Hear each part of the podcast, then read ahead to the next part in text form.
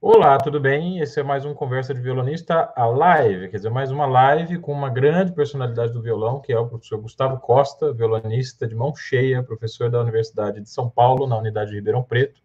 Uma pessoa que eu gosto muito, tive algumas, passei por algumas coisas aí com ele, a gente fez mestrado junto, tivemos um, uma série de, de, de, conversas a respeito do violão. Ele tem uma função importantíssima em alguns questionamentos que eu fiz a respeito de instrumentos, a respeito de técnicas e tem uma experiência internacional importante também que ele vai compartilhar conosco aqui nessa live. Então, o pessoal que está entrando, tá, que já está aguardando, que a gente já começou essa live um pouquinho atrasado hoje, né? Mas já podem ir fazendo as perguntas aí, baixando a ficha corrida do Gustavo, e vamos ter uma, um bate-papo bem bacana com ele. Ele tem muita coisa legal para compartilhar com a gente, tá? Estou incluindo o cara aqui na conversa. Um segundinho só. E aí, funciona? Opa! Funciona. Está ouvindo bem? Ouvindo? É, falo que a gente começa essas conversas, agora todo mundo está conversando essas conversas do mesmo jeito, né? Você está me ouvindo? É. Gustavo, eu queria te agradecer pela disponibilidade, cara, de participar dessa live aqui no canal, tá? A gente tem uma quantidade de inscritos, assim, não é brutal, mas é uma quantidade razoável, é uma interlocução muito muito qualificada também, muitos amadores, muitos estudantes, muitos profissionais também. E, pô, você acrescenta muito aqui, que eu, eu te admiro muito como músico, como violonista, tá? Quero te agradecer por ter disponibilizado esse tempo para conversar com a gente aqui. Ô, Luciano, eu digo mesmo, te admiro pra caramba. Agradeço a oportunidade de falar um pouquinho, né, é, da minha experiência, né, do trabalho que eu tenho feito. E tenho acompanhado o seu canal na medida do possível. Estou vendo que você produz muito conteúdo, então é difícil acompanhar de pertinho, mas muito bom, sempre de muita qualidade. Para mim, você é um, é um grande violonista, um grande professor e um intelectual, inclusive, né? Assim, respeitável. Nossa Senhora. É. Não mereço nada dessas qualificações, mas enfim, eu prometi que eu ia te deixar falar o que quiser, então eu não vou editar essas bobagens aí que você começou a dizer. Então vamos combinar sim. A primeira live que a gente fez aqui foi com a Gisela Nogueira, né? que tem um carinho especial por você. Todo o tempo que eu converso eu assisti. Ela, você assistiu? Você viu? Ela te adora. Mesmo lá na Unesp, sempre que ela tinha, tinha alguma coisa para defender o próprio método, né, para dizer que o que ela ensinava funcionava, ela falava de você. Falou, porque veja o Gustavo, né, um cara, foi meu aluno. então ela tem uma, um apreço assim bem especial com você. Conta pra gente como é que foi essa primeira etapa da tua formação, assim, desde quando você começou a tocar violão até chegar nela, né? Porque eu acho que foi ali que se encerrou, de certa maneira, a sua trajetória no Brasil, né? Depois você alçou voos fora aí, trouxe coisas bem legais pra gente, queria que você compartilhasse. Mas começa nesse primeiro momento, assim, da sua carreira, até entrar na Unesp. Como é que foi? Uh, antes da, da Unesp foi bem curto, na verdade. Eu comecei a estudar violão meio tarde, eu tinha uns 14 anos. E aí eu comecei tocando violão popular, mas estudando com um professor que é, é, um, é um cara que toca muito bem, assim, na noite, acompanha qualquer coisa, super ouvido, né? E... É só que nessa época eu não conseguia afinar de jeito nenhum. E aí eu, eu comecei, assim, a a, desenvolver um pouco mais de habilidade para tocar solos, né? Então, assim que possível, comecei a tirar solos de ouvido e tal. E ele me passava coisas do toquinho, algumas coisas mais simples do Baden Powell. Acho que até bacaninha eu cheguei a aprender nesse método mais bem, bem de ouvido, assim, né? E, e aí ele comendo, acabou me recomendando para o professor Geraldo Ribeiro de Freitas, né? Que é um professor da ele aprendeu com Isaiah Sávio, né? Ele teve uma escola bem importante, assim, nessa época. Na, na verdade, bem antes, né, disso. Tem o Ricardo Lopes Garcia, a Ida, que é a filha dele, enfim, teve grandes alunos, né? E, e ele foi muito importante para mim, assim, para me fazer acreditar que era possível estudar música, né? Tinha bem pouco tempo até chegar. Acho que eu estudei uns dois anos antes de entrar na Unesp, de raspão, assim, sabe? é, é, eu fiquei, sei lá, acho que em quinta ou sexta na lista de espera. Eu sei que alguns alunos desistiram, eu consegui entrar. Olha só. E, e aí foi, foi nessa época que a Gisela estava começando na Unesp, né? Eu lembro que ela era nova lá também, e aí, nossa, foi, a Gisela foi determinante, assim, para para me estimular a continuar estudando, né? Assim, a riqueza de, de conteúdo, né, que ela me passava. Eu estava, na verdade, eu estava bem no começo quando eu cheguei lá, né? É, o Nesp foi minha primeira formação mais sólida, assim, né? Em todas as áreas da música, né? Isso é uma coisa muito rara se a gente for parar para pensar, né? Porque o, a gente pensa num conservatório de quatro anos, cinco anos, né? tem gente que faz oito anos de conservatório e entra na faculdade. Você conseguiu matar esse período todo em dois, é isso? É, na verdade, você não mata, né? você tenta ficar recuperando durante o curso, né? É... No geral, porque, porque assim, é, é uma trajetória interessante. Desculpa, a Gisela entrou na Unesp em 93. Você entrou?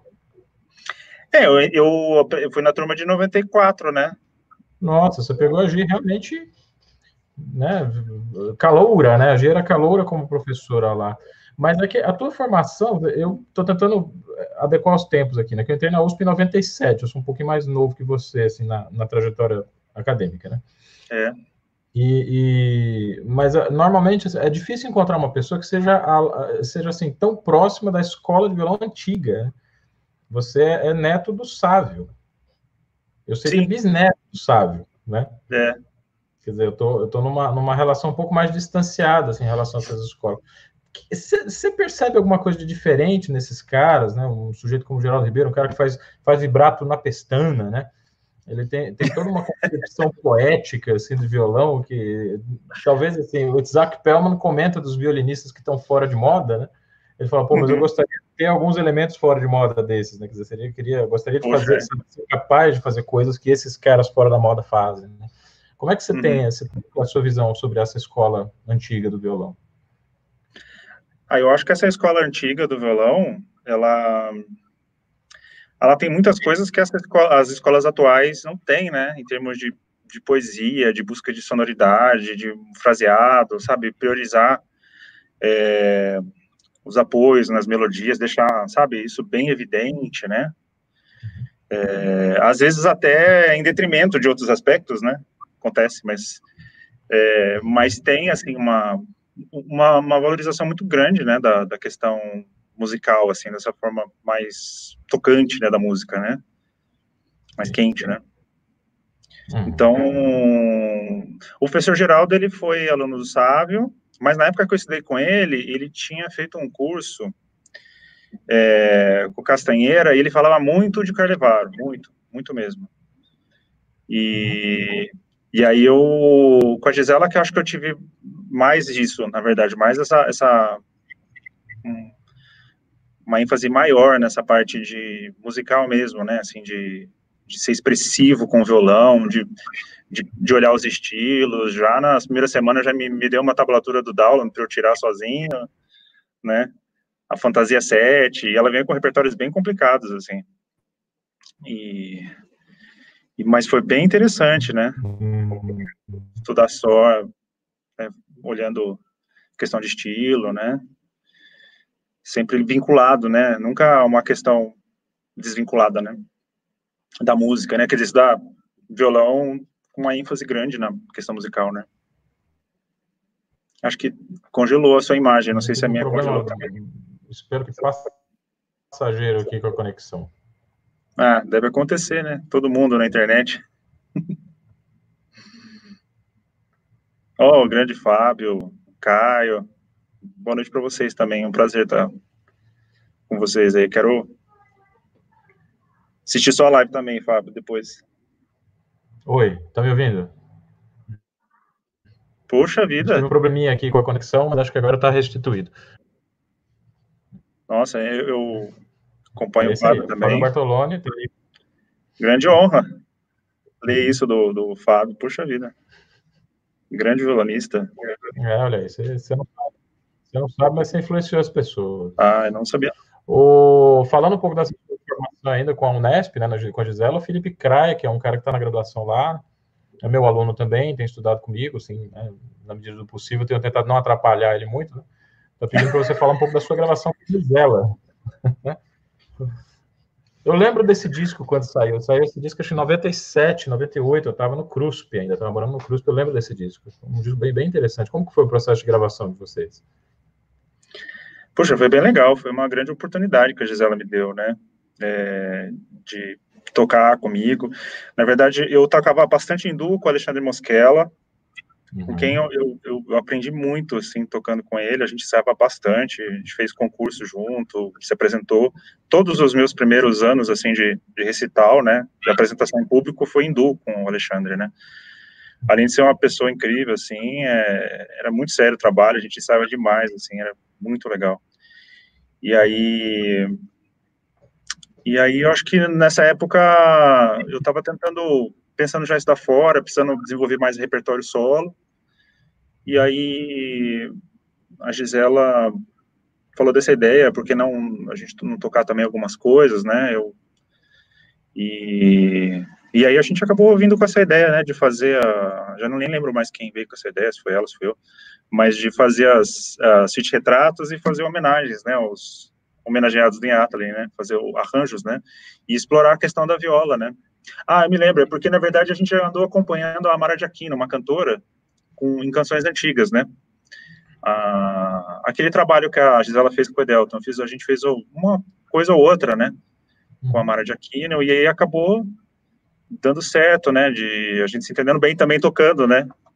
É, é muito divertido tocar com a Gisela. Ela pegava tudo muito rápido, né? Então era só. É, não tinha é. ensaio, na verdade. Tem que chegar e tocar, entendeu? Então dá é. uma. É tocar, né? Não é. Não, não, não, tinha mais esse espaço né, que eu tinha com o Alexandre, a gente ficar né, trabalhando pedacinho, lento e subindo andamento. Não, era profissional, né? É, é. eu tinha que correr atrás. eu fiz um, eu fiz uma, eu toquei uma peça que eu dizer, era uma homenagem que a gente fez ao Giacomo Bartoloni, nós tocamos a Fantasia do Tambor. E foi um arraso, assim, realmente. Ela, é, ela é um tratorzão, né? O, o, primeiro ensaio, eu lembro que a gente passou o tempo inteiro pesquisando a canção original que o Giacomo usou para fazer essa peça. Uhum. E ela tirou de lá algumas ideias musicais. Ela não queria nem saber de ficar juntando nota, de ficar combinando dinâmica. Não, não, não é por aí, né? O ensaio ele tem uma fluidez né, muito maior. Né? Acho que uma, um pouco aquele sabor de improvisação, né, de reação no primeiro momento. Você concorda com isso? Sim, é, é, é diferente, é tocar muito parecido quando você vai tocar, por exemplo, com um violinista. Tá. Uhum. Né? É, assim, cultura, né? Chega e já toca as coisas no andamento e vai vendo música, assim, não... É. Né, eu vinha dessa essa coisa mais de... Muito, muito parecida, né? Ó, oh, o Cleiton aí. Ô, oh, Cleiton, uhum. prazer te ver aí. É, oh, olha, do com Mosquela para mim foi fundamental, assim, minha formação camerística, assim, a gente aprendi demais com ele, nossa. É. Mas a Cogisela já era, né, por exemplo, o músico de orquestra, né? Você vai tocar com um músico de orquestra, não tem essa coisa de ficar vendo pedacinhos, você vai ver o todo, né? Vai passar várias vezes, às vezes, mas uhum. é diferente. É diferente, a gente está acostumado no violão, talvez por causa da. Até por uma coisa não, não, não profissional, mas assim, não estou usando essa expressão no sentido pejorativo, né? Na verdade, às vezes é, é bom um tempinho lá para você montar as coisas meio tijolo por tijolo, mas os violonistas não, não podem contar com essa situação sempre, né?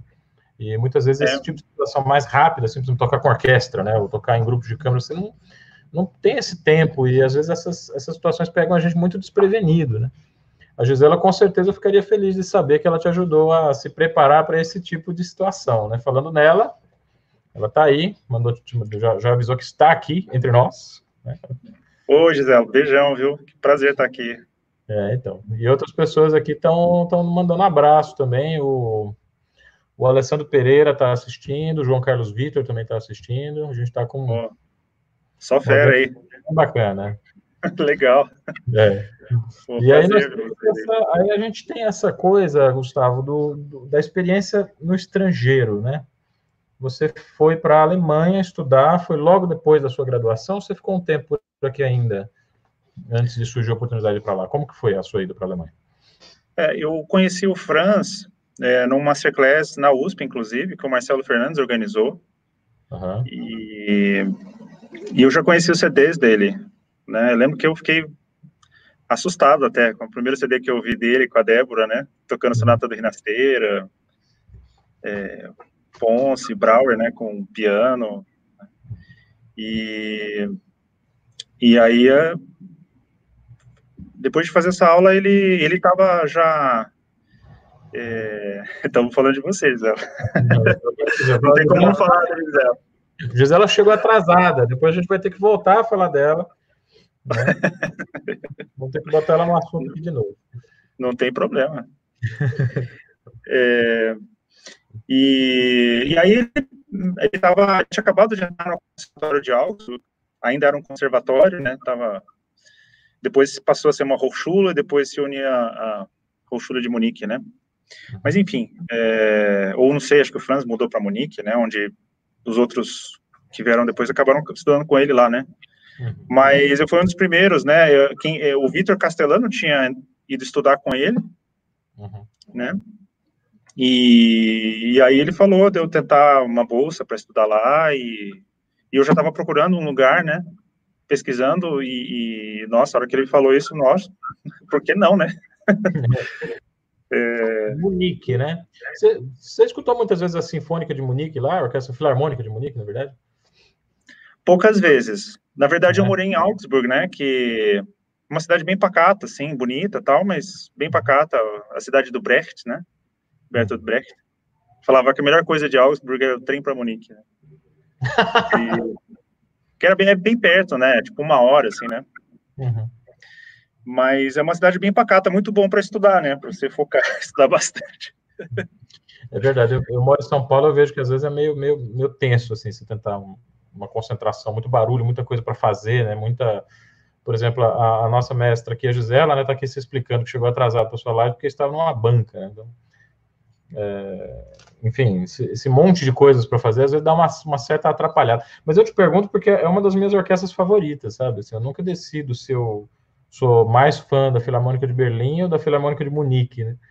É, por um lado, o trabalho que o Celibidati fez lá em Munique deixou foi, foi, realmente bem impressionante. Ele deixou uma herança lá com o som, né, com tudo. Então, sempre que, sempre que um amigo meu, assim, né, como você que teve a oportunidade de morar fora, por esses lugares, eu fico com aquela coisa de tiete, assim. Mas e aí, você ouviu a tal orquestra, né? Então, se é tudo aquilo mesmo que a gente ouve em gravações, né? Como que foi a sua experiência é. violonística na Europa? Como é que foi? Ah, na verdade, eu eu sou mais um violonista apesar de assim, quando eu toco, eu, eu, busco muito, né, essa expressividade, né, comum a outros instrumentos, vocal e, e orquestral. Eu penso muito assim, mas eu, eu, não sou um cara que tem uma cultura assim de música erudita muito forte, né? Eu tenho muito mais assim uma ligação emocional com música popular brasileira de uma forma geral, né? Então, eu fui muitas vezes, ficava muito encantado, mas não era o cara assim que tava sabia quem eram todos os intérpretes e tal, que iam estar tá lá. Eu fui muitas vezes com o Patrick Mello, né, que na época estudava lá também, com o Francis, ele foi, chegou um ano depois, e ele sim tinha uma, uma, tem uma cultura bem mais, mais forte nesse sentido, né, e então eu aprendi muito com, com ele, o José Antônio Escobar também estudou lá, né, com o Franz na época, chegou também um pouco depois. O Escobar eu conheci o Escobar em 2011, o cara toca pra caramba, né, que figura, não? Sim, nossa, é impressionante.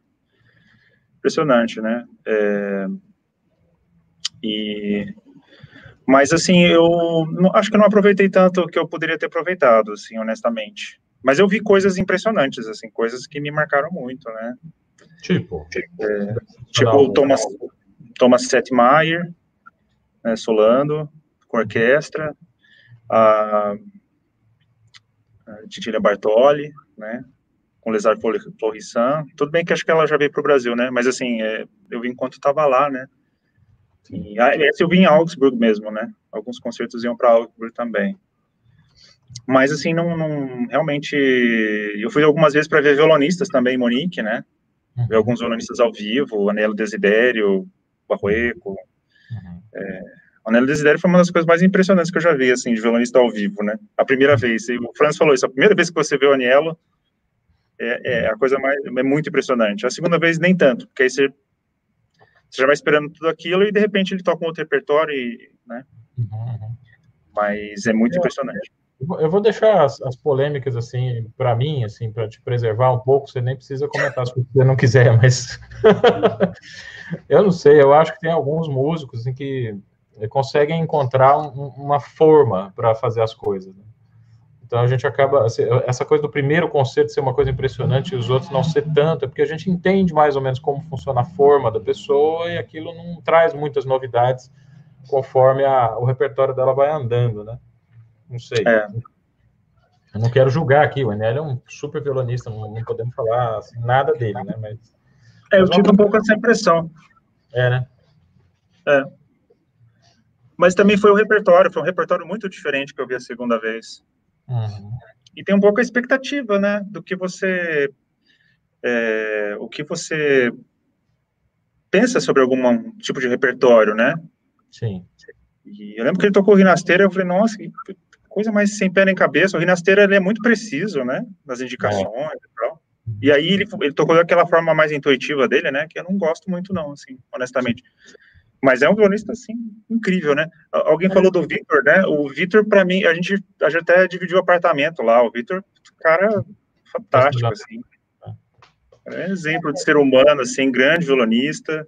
Uhum. Uma saudade dele. Fez falta depois que foi embora. Pois é. É, aqui tem gente que conhece bem a sua trajetória, está te perguntando uma coisa bem específica, na verdade, né, da sua relação com o Franz, né? Você ficou tentado em tocar com violão mais na vertical, como o Castellano fez naquela época, né? Sim, eu, eu quis tentar mesmo. Ele nunca falou para eu fazer, mas eu, eu, eu queria ver como é que era, né? Uhum. E aí o Vitor já estava tocando na vertical e eu quis testar também e eu gostei bastante. Um abraço. Mas você, hoje você me mandou um vídeo que você está tocando Choros número 1. Um com violão de oito cordas. Depois eu quero comentar um pouco dessa gravação. Né? Você tá, hoje você adotou uma posição um pouco mais próxima do que era o tradicional, né? Sim, não durou muito, na verdade. Acho que eu toquei uns dois anos no máximo nessa posição. Uhum. Depois eu acabei experimentando, né? O Petri tava, estudava lá, Petri Kumela, não sei se você conhece, ele é finlandês. Ele tem um uhum. trabalho, ele toca muita música contemporânea. Inclusive o Gilson citou ele na, na live dele. Sim. Porque trabalha com muitos compositores, assim, música contemporânea, finlandeses, é um trabalho muito legal. Ele é um grande uhum. violonista, grande músico. Uhum. E, e ele, ele usava um apoio de perna, de madeira, né, muito parecido com esse que o Edelton usa, só que um pouco diferente. Dava para colocar, parecia que tinha um pouco mais de possibilidades, né, de ajuste, né. Uhum. E aí eu acabei testando isso também. Eu, eu dei uma volta até voltar para o banquinho. tá certo. Mas isso aqui é bom, né? Você não. Você é uma pessoa que tem muito mais condição de orientar um aluno, assim, nessa busca de posturas diferentes, de opções, de, de possibilidades, do que eu, por exemplo, que acho que se eu testei aquele apoio de coxa durante duas semanas, foi muito, sabe? Nossa, Me deu uma dor na direita, aquele negócio, eu recusei aquilo assim, eu fugi daquilo, falei, não, não pode, né? Qualquer dorzinha que eu sentia, eu já já achava que a coisa não funcionava. Talvez se eu tivesse pesquisado um pouco mais. Depois eu vinha pesquisar um pouco mais, eu descobri por que dessa dor no omoplato, eu poderia ter evitado, né? Mas acho que você tem, por ter passado tanto tempo assim numa postura diferente, né? Isso te dá uma, uma abertura um pouco maior para resolver questões de estudantes, né? Que tem, às vezes, outras demandas. É como diz a Gisela, né? A gente não pode gerar cópias, né? Dela, né? Às vezes você vê aquele cara que, né, o espelho do professor, assim, isso não é bacana, né? Não. Não, é, o ideal é que cada um saia com a sua identidade, né, reforçada, melhorada, né, mas isso, isso é, é, o, é o ideal do, do ser humano, né, como, né, cada um saiba se conhecer e desenvolver seus pontos fracos, né, enfim, fortes também. É complicado. Pedindo para você falar um pouco da tua trajetória no quarteto. Para o pessoal do canal aí que não sabe muito bem do que, que estamos falando, trata-se do quarteto brasileiro. Isso. Né? O quarteto brasileiro de violões. Uhum. Essa foi outra grande oportunidade que eu tive, né, de, de, de trabalhar com com Everton, com Tadeu, com Luiz Mantovani, uhum. depois mais no final com o Francisco, né, Francisco Luz. É, foi boa noite, Reinaldo. É, foi muito legal, assim, eu, eu, tive, eu tive uma sorte muito grande de entrar e já ter a questão do prêmio, né, porque, na verdade, quarteto já tinha esse repertório pronto com o Klemer, foi uma pena o Klemer não ter gravado o CD, né, por outras questões, enfim, mas é, naquela época eu estava livre, assim, para falar, você gostaria de, claro, por que não? a trajetória desse quarteto é bastante interessante, porque passou passou por esse quarteto um monte de gente muito boa, né, o quando eu entrei na USP, se não me engano, o Delton, o Everton, o Tadeu do Amaral e o Paul Galbraith, era a primeira formação. Eles uhum. gravaram dois ou três discos nessa primeira formação, daí Lindo. saiu o Delton e Paul. Entrou no lugar. Acho que foi um de cada vez, né? Eu, eu... Mas passou bastante gente. Eu não sei muito bem esse começo. Tá. Como é que foi? O núcleo duro do quarteto é o Tadeu do Amaral e o Everton Gleiden, né? Que são os dois que se mantêm mais. É que nem o quarteto quaternalha, né? O núcleo duro do quarteto quaternalha é o. o como é que chama o rapaz? O Fábio Ramalhina e o Sidney Molina, né? É. Então, assim, é a sina dos quartetos. Tem dois integrantes ali, né? Que seguram a, a raça e os outros dois membros vão trocando ao longo dos anos. Quanto tempo você ficou no quarteto? Foram oito anos. Oito uhum. anos. E teve uma coisa assim, é, bom, é, eu aprendi muito com com Everton, Tadeu, Luiz, assim, no, no convívio, né? Você tá perto, né? Você aprende muito, né? É. E eles têm ideias muito precisas de articulação, de como tocar junto, dinâmica de ensaio, que é muito difícil tocar em quarteto, né? Eu acho Opa, muito mais difícil do que tocar em duo, nossa. Também acho. E eu já tinha uma boa experiência, assim, né, de de câmara, né? Uhum. E, e, tinha muitas coisas que combinavam com eles, né? Em questão de, de timbre e tal, sonoridade, mas é, a precisão musical deles, assim, né? Era incrível. incrível. Aprendi muito, muito. São o Everton muito paciente, né? Para disponível para ensaiar, né? Uhum. Tadeu também sempre colocando questões, né? Uhum por que que tal você fazer de uma maneira um pouco mais bonita, né? Não, traduzindo, né? Mas, assim, sempre de uma forma legal, assim, sabe? Uhum. experiência legal, assim, uma experiência humana muito legal, com todos eles, assim. Bacana. E... Ah, e aí teve nesse, de uns anos para cá, o, o, o, Luiz Mantovani foi fazer doutorado no exterior, né? Uhum. E eu já tinha bastante curiosidade com oito cordas, né? Aí eu me coloquei à disposição para tocar oito cordas também, né? Uhum. Caso precisasse, né? Eu tocava no, no, violão que originalmente era o violão do Edelton na primeira formação, né? Tá. Você passou quantos anos tocando no quarteto violão de seis? A maior parte do tempo. Acho que foi só nos últimos dois anos que foi, foi no oito cordas. Tá. E você é. teve problema de adaptação nesse instrumento? Como foi? Sim. é, é um instrumento muito chato de tocar, assim, tecnicamente ele tem medidas muito diferentes e o peso das cordas, né, para uhum. poder funcionar dentro do quarteto, né, uhum. ele, você precisa realmente usar uma corda um pouco mais tensa, né, uhum. para equilibrar bem e poder realmente usar bem o apoio sem sem ter perigo de ficar estourando qualquer hora, né, ou mesmo fazer um vibrato desafinar demais, né? Ele tem tá. umas medidas diferentes, então não é qualquer corda que entra bem nele, né? É. E aquela primeira corda em lá, ela, ela é muito esticada, né? É, não existe uma, uma corda feita para ele ainda. Então, o Everton já pesquisando bastante, ele achou cordas bem interessantes, né? Linhas de pesca de nylon, né? Que funcionam muito bem. Mas ainda assim, ficam muito esticadas. Sim. Então, para mim, a mão esquerda sempre foi um negócio, mesmo durante o quarteto e até hoje, dependendo do violão, que nem esse violão que, que eu te passei o vídeo, é um violão que eu sofri muito para gravar, porque eu acho que esse violão precisa de umas certas adaptações, né?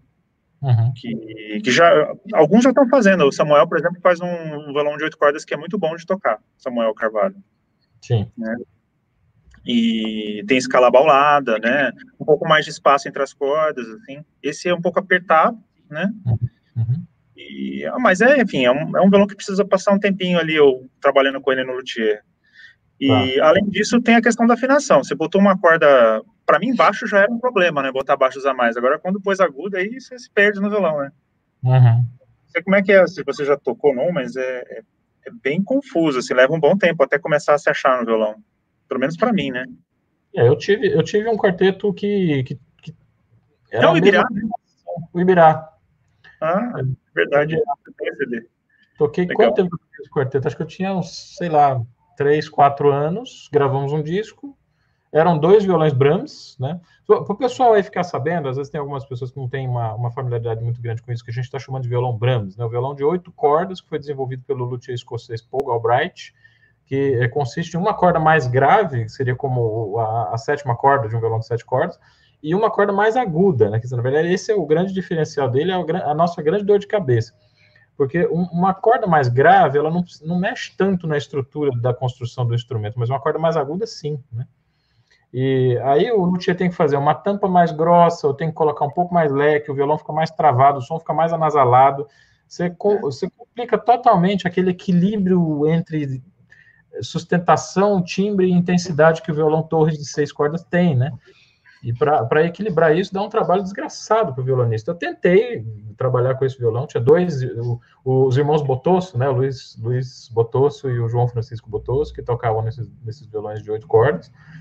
E a gente sempre tinha dificuldades, né? Era, não bastava aquela coisa do quarteto de violão de seis, né? Que você olha para a mão da pessoa, onde ela está funcionando, e tenta tocar naquele mesmo lugar, o som meio que dá uma homogeneizada, assim, no automático. No violão de oito, não. O, o, cara que toca no violão de oito toca num lugar, e o de seis tem que tocar em outro completamente diferente, com outro tipo de ataque, para chegar no mesmo som. Né? Para é. mim era uma loucura, assim, eu achava muito difícil timbrar esses violões. Depois o André Simão saiu desse quarteto e a gente ficou tocando eu de seis e os dois irmãos com os de oito. Era um trio, né? Interessante, assim, com dois violões brancos. E, enfim, mas hoje eu estou no elipsoidal, né, com o Breno Chaves e o Alberto Guedes, com dois, três violões de seis cordas. Eu estou me sentindo mais em casa, assim, tá? nesse sentido do instrumento, né, ele não tem tanto. A gente consegue lidar com ele numa linguagem que a gente conhece mais, né? É mais tranquilo, né? Você quer falar um pouco do, do, do, da tua relação com o Valentim Carlos Gomes agora? Acho que seria um bom momento, né? Antes, o Felipe falou ali da, da UFO, né? Felipe Borges, né? É. Várias lembranças boas aqui, Legal. Maurício Orosco, nosso amigo Maurício Orosco. Grande amigo, Maurício Orosco. É. Um grande violonista, compositor, professor. É. Vários atributos. É, Desculpa, você, você perguntou sobre. É, se seria um bom momento, porque a gente está seguindo uma ordem meio cronológica, né? Se você passou por essa experiência fora, daí você voltou, e, e, foi aí que acho que eu passei, eu convivi mais tempo com você, porque a gente fez uma disciplina junto lá na USP no mestrado, né? Nós fizemos mestrado junto. E você estava com é. aquela do violão double top, violão né, canhão, aquele modelo de violão canhão. E aí começou é, a sua associação com o Valentim Carlos Gomes, foi nessa época? Foi, foi. Na verdade, assim, eu é, só acabei pulando, só por questão, é, é acho importante citar que eu, eu, estudei um tempo com o Pablo Marques, né? Deu uns três ah. anos quase.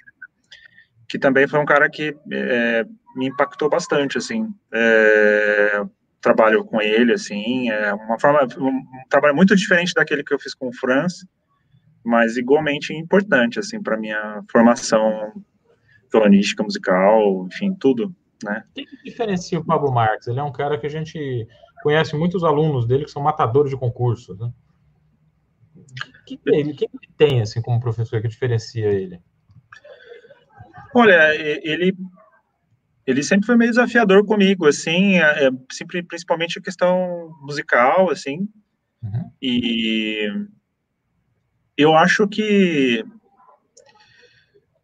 é, a forma como ele voltou a trabalhar coisas também é, de estilo, né?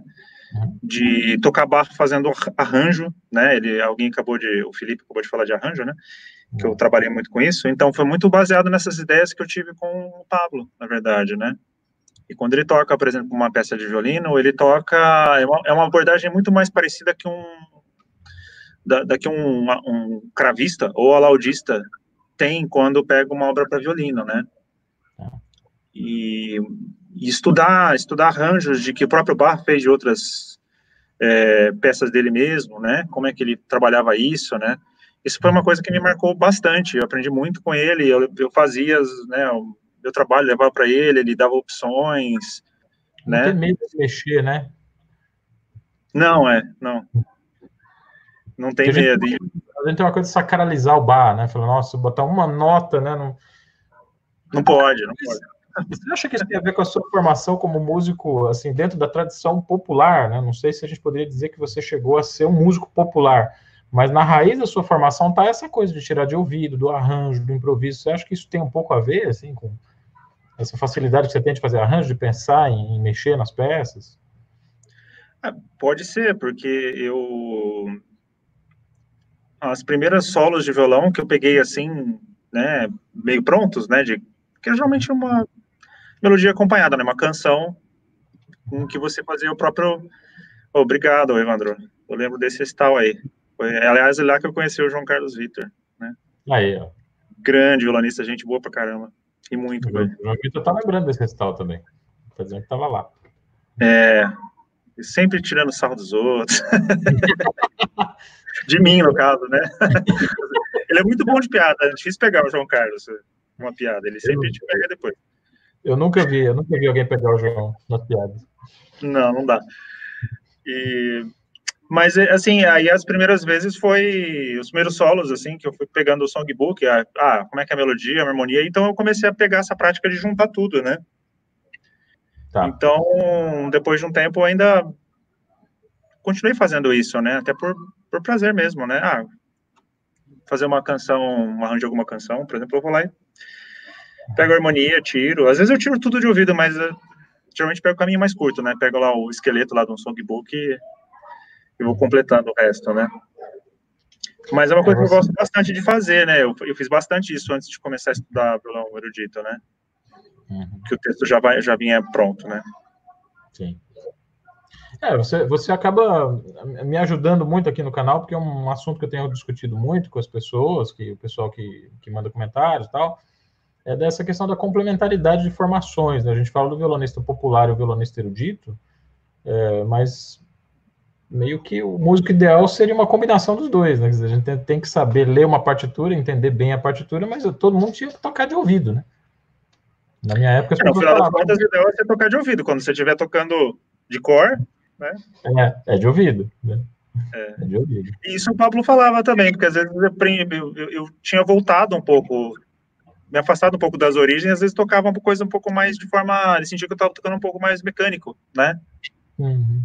Menos, é. menos visceral, né? Então me instigou a voltar para isso também, né? Uhum. É, bacana.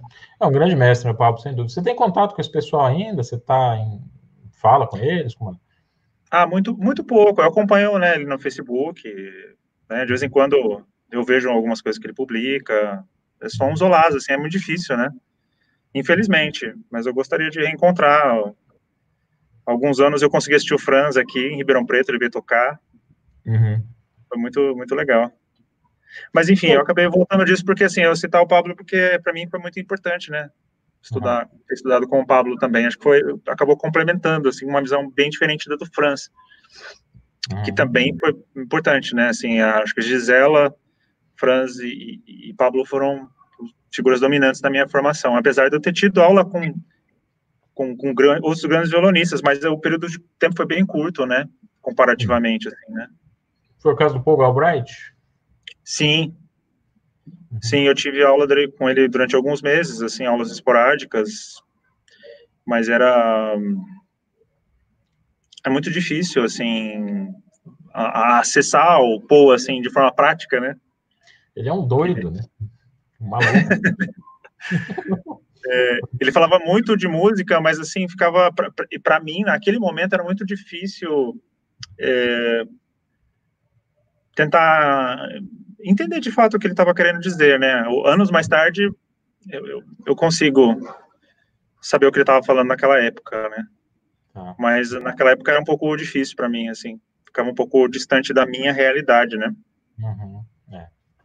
É. E o Fábio Danão, na verdade, eu tive vários encontros com ele em que eu também aprendi muito, assim, encontros muito intensos e que me marcou muito, assim, desde a primeira vez que eu conheci ele lá no Unesp, que o Gilson levou ele lá, Uhum. Eu devo muito ao Gilson por todas as é, conversas que eu tive com ele, me teve, teve falado do Fábio, me apresentado e tal, foi muito legal. Quem não deve, né? Quem não deve muito ao Gilson? Né? Quem não deve muito. Gilson é a figura realmente. O João tá aqui com medo, tá? Ele percebeu que nós dois conhecemos, né? Nós dois sabemos coisas do passado pregresso dele, tá dizendo aí, não espalhe meus segredos. Pode ficar tranquilo, João, a gente tá... Seus segredos estão seguros conosco.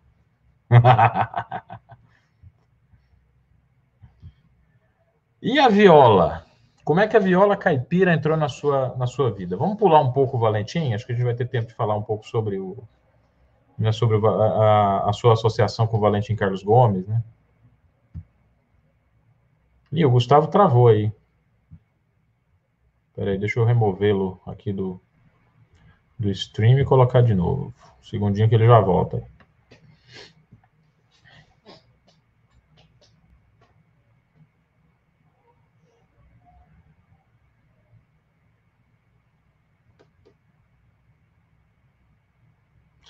Foi só, foi só o João Carlos Vitor pedir para não espalhar os segredos dele que o Gustavo desapareceu. Vamos tentar de novo.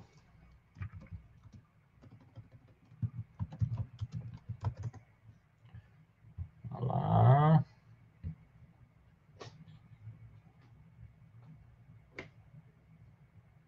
Aí, João, a culpa foi sua. Você foi inibir o cara, ele saiu dela, saiu da live. Aí. Voltou. Eu tô falando aqui que foi culpa do João Carlos Vitor, né? Que na hora que ele pediu pra gente não espalhar os segredos dele, você soltou algum feitiço aí para não dar tempo de você falar alguma coisa? De ter sido. Tá, o... se eu soubesse, eu guardaria para mim também.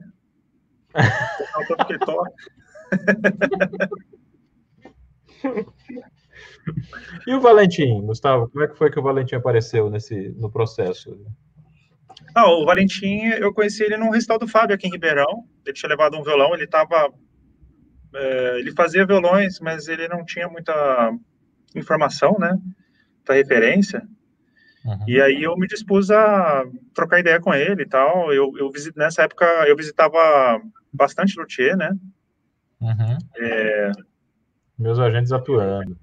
Lá em Augsburg, lá em Estrasburgo, né? Onde o Pablo tinha Januel Rouet, visitava bastante ele, trocava bastante ideia. Aí depois em São Paulo tinha Samuel Carvalho, Sérgio Barbosa, né? E aí eu acabei trocando bastante ideia com ele, né? E nessa época eu ainda estava tentando fazer alguns concursos, né? E, e, ele estava um pouco nessa busca, né, de um violão mais é, com mais volume, né? Sim. Que essa, essa construção mais moderna, né? Com... E aí eu sugeri dele fazer um pouco, testar um pouco essas coisas também e tal. Uhum. E foi uma das primeiras coisas que ele fez. Mas, assim, é... bom, a gente está sempre em contato, né? Aqui em Ribeirão, vira e mexe eu testo alguns violões dele.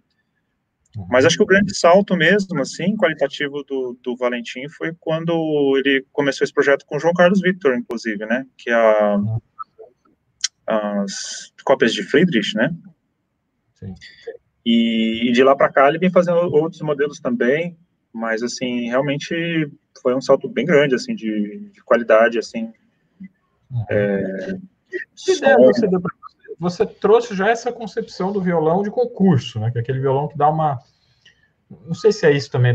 Aí eu estou colocando a minha, minha, minha, minha visão, você pode contradizer tudo, viu, Gustavo? Você é o convidado aqui, você contesta o que tiver que ser contestado. Mas, mas eu tenho essa impressão assim, de que durante um certo momento foi necessário, até por várias razões, inclusive é, profissionais, né, que os violonistas tivessem à disposição um instrumento um pouco mais amigável, né, quer dizer, que te ajudasse né, que não denunciasse todos os erros, que se você está com a unha não naquele ponto assim preciso, a sua unha está um pouco maior, né, não está tão bem lixada, ele não denuncia tantos problemas, mas também não é um violão que tem tantas nuances de timbre, não tem tanta variedade de timbre, né?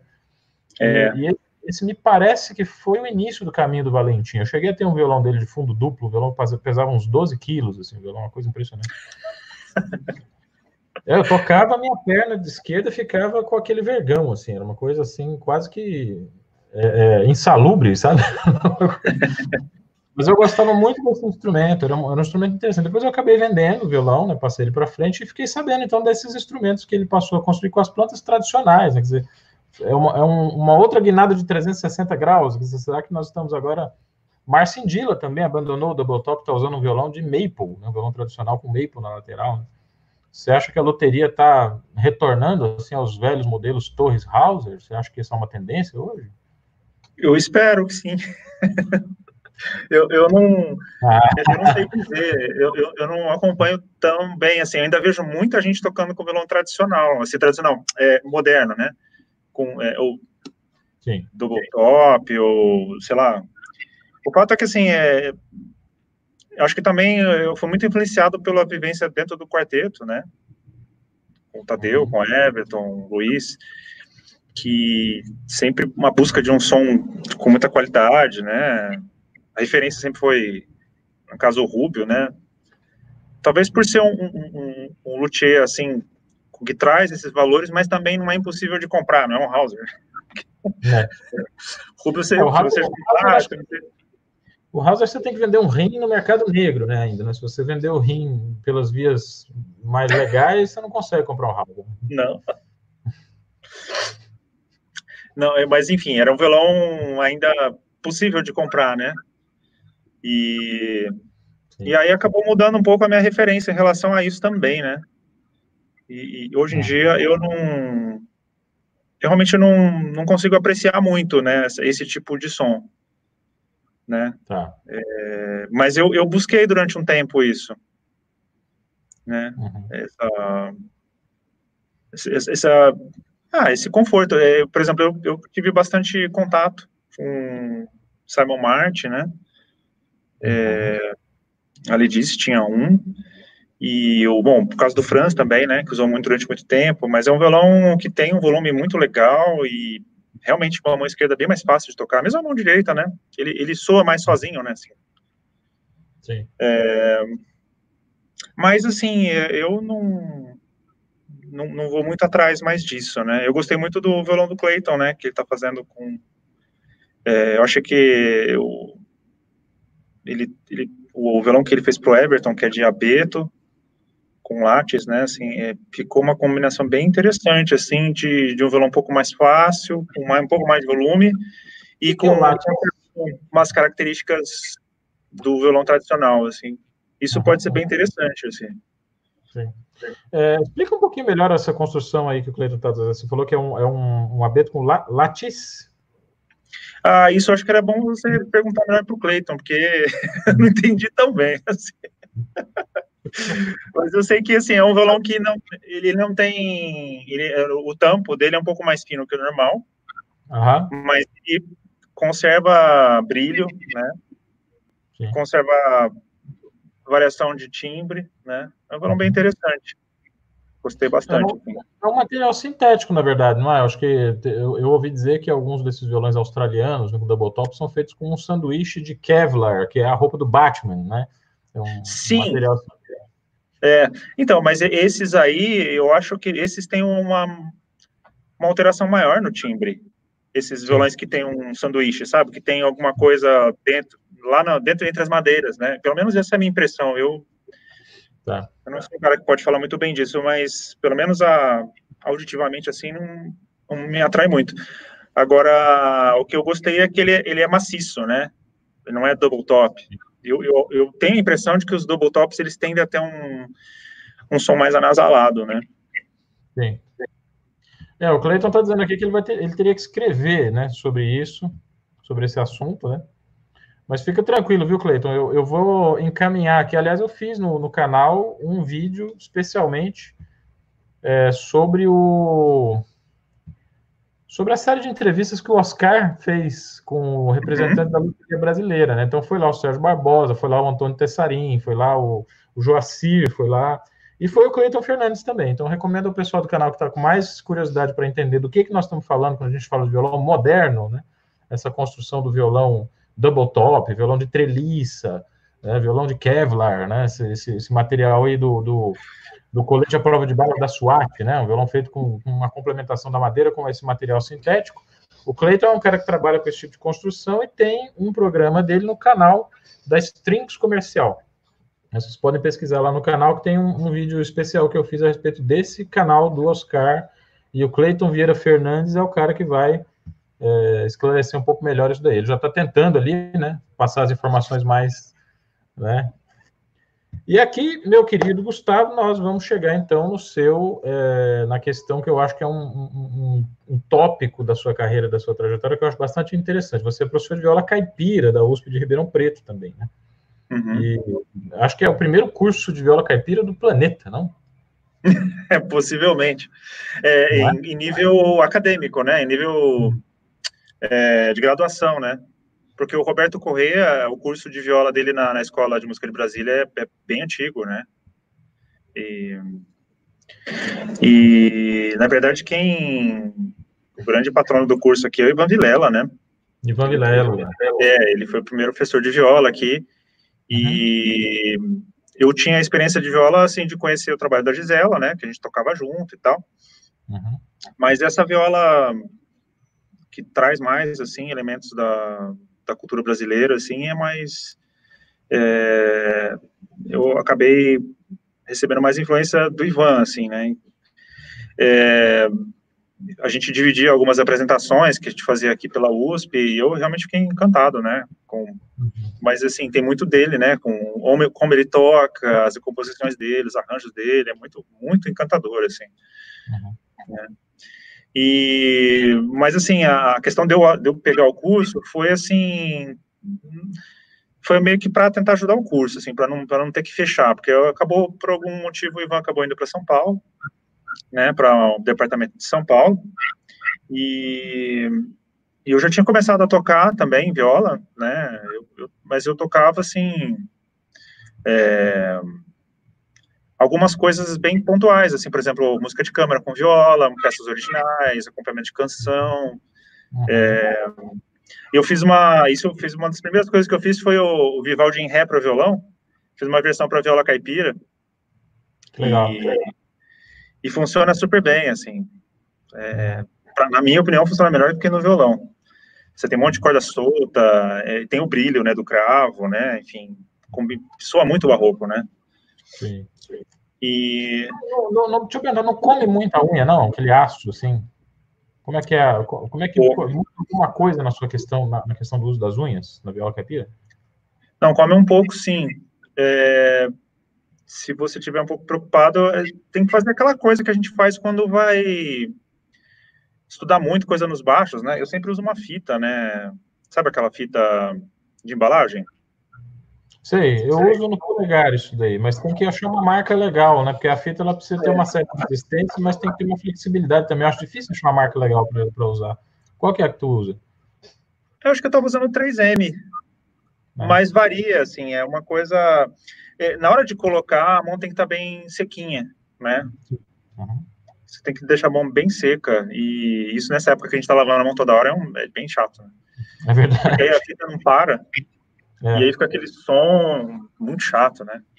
Mas em condições normais, se você achar a fita boa, né, conserva ela que vai durar muito.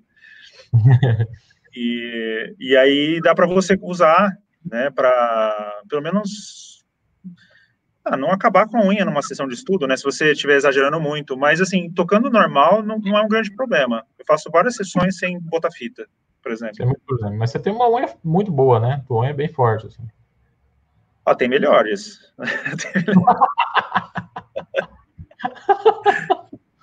A Gisela está mandando uma novidade aqui para nós. Ela diz que no mesmo ano que o Ivan iniciou o curso de viola em Ribeirão Preto, ela montou um curso de viola na, na Faculdade de Cantareira. A viola da Gisela é a mesma viola que você usa, Gustavo? Acho que em, em termos de construção, aqui que beleza. Eu, eu acabei não não me lembrava disso, é. né, da, da viola na Faculdade de Cantareira. Não chegou a ministrar aula porque foi sua consultora da Unesp para elaborar o curso de viola, mas ela participou da primeira banca de vestibular. Interessante. Né? Também não Legal, tinha, hein? tinha ideia disso, não. Desbravadora, Gisela. Opa! É, então, é, acho que o instrumento é muito parecido em termos de construção. A viola da Gisela, a, a dela mesmo, é, tem as cravelhas antigas. Eu não, eu não lembro, eu acho que a escala já é em cima do tampo, né? É. Mas, uhum que já é uma, uma, uma, coisa um, pouco, um pouquinho mais moderna, assim, né? Uma influência do violão na construção da viola original. Uhum. Mas tem o formato da caixa parece um pouco mais de, de, de viola antiga mesmo. As violas... aí o que, que é? Ah, aqui é uma viola. É uma viola do, do Jorge Menezes, que é a que eu tenho tocado mais, que é um luthier daqui de Ribeirão, né, a, inclusive amigo do Valentim e tudo, e ele tem feito instrumentos muito interessantes, uh, mesmo de violão, violões bem, bem interessantes, mas é, para a linha do Boucher, e essa viola tem, tem essa influência do Boucher, é uma viola que soa bastante, assim. Putz, eu tive a oportunidade de conhecer a coleção de violões do Marcelo Caiate, assim, claro, os Hausers, maravilhosos, né, mas o Boucher impressiona muito, né? Eu, infelizmente, não tive essa oportunidade ainda, mas eu já ouvi falar muito desse Boucher dele. Acho que ele vendeu esse violão, não sei por que, que ele fez isso, mas enfim. Né? A Gisela está dando informações sobre a viola dela, diz que é uma cópia de uma viola de 1764.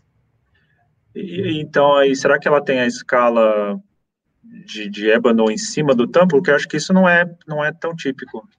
Não é histórico, né? Eu, eu acho que é, pelo que eu me lembro. Depois, daqui a pouco, se você puder, Gisela, comentar assim, se sim ou se não, porque o que eu me lembro da viola dela as poucas vezes que eu vi é que sim, a escala de ébano fica por cima do tampo. Mas... É, então, eu me lembro disso também. Que pelo que eu tenho visto, pelo menos as violas brasileiras, né? É. É, a maior parte era, era escala ainda. Ela ia só até a casa 12, depois era as trajes no tampo, né? É.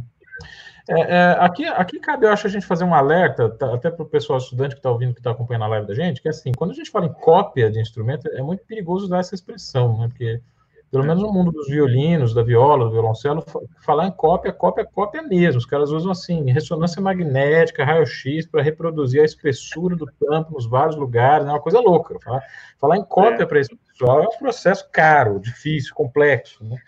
E a uhum. gente, os violonistas, às vezes usam a palavra cópia quando o cara pega a planta e faz um violão baseado naquela planta.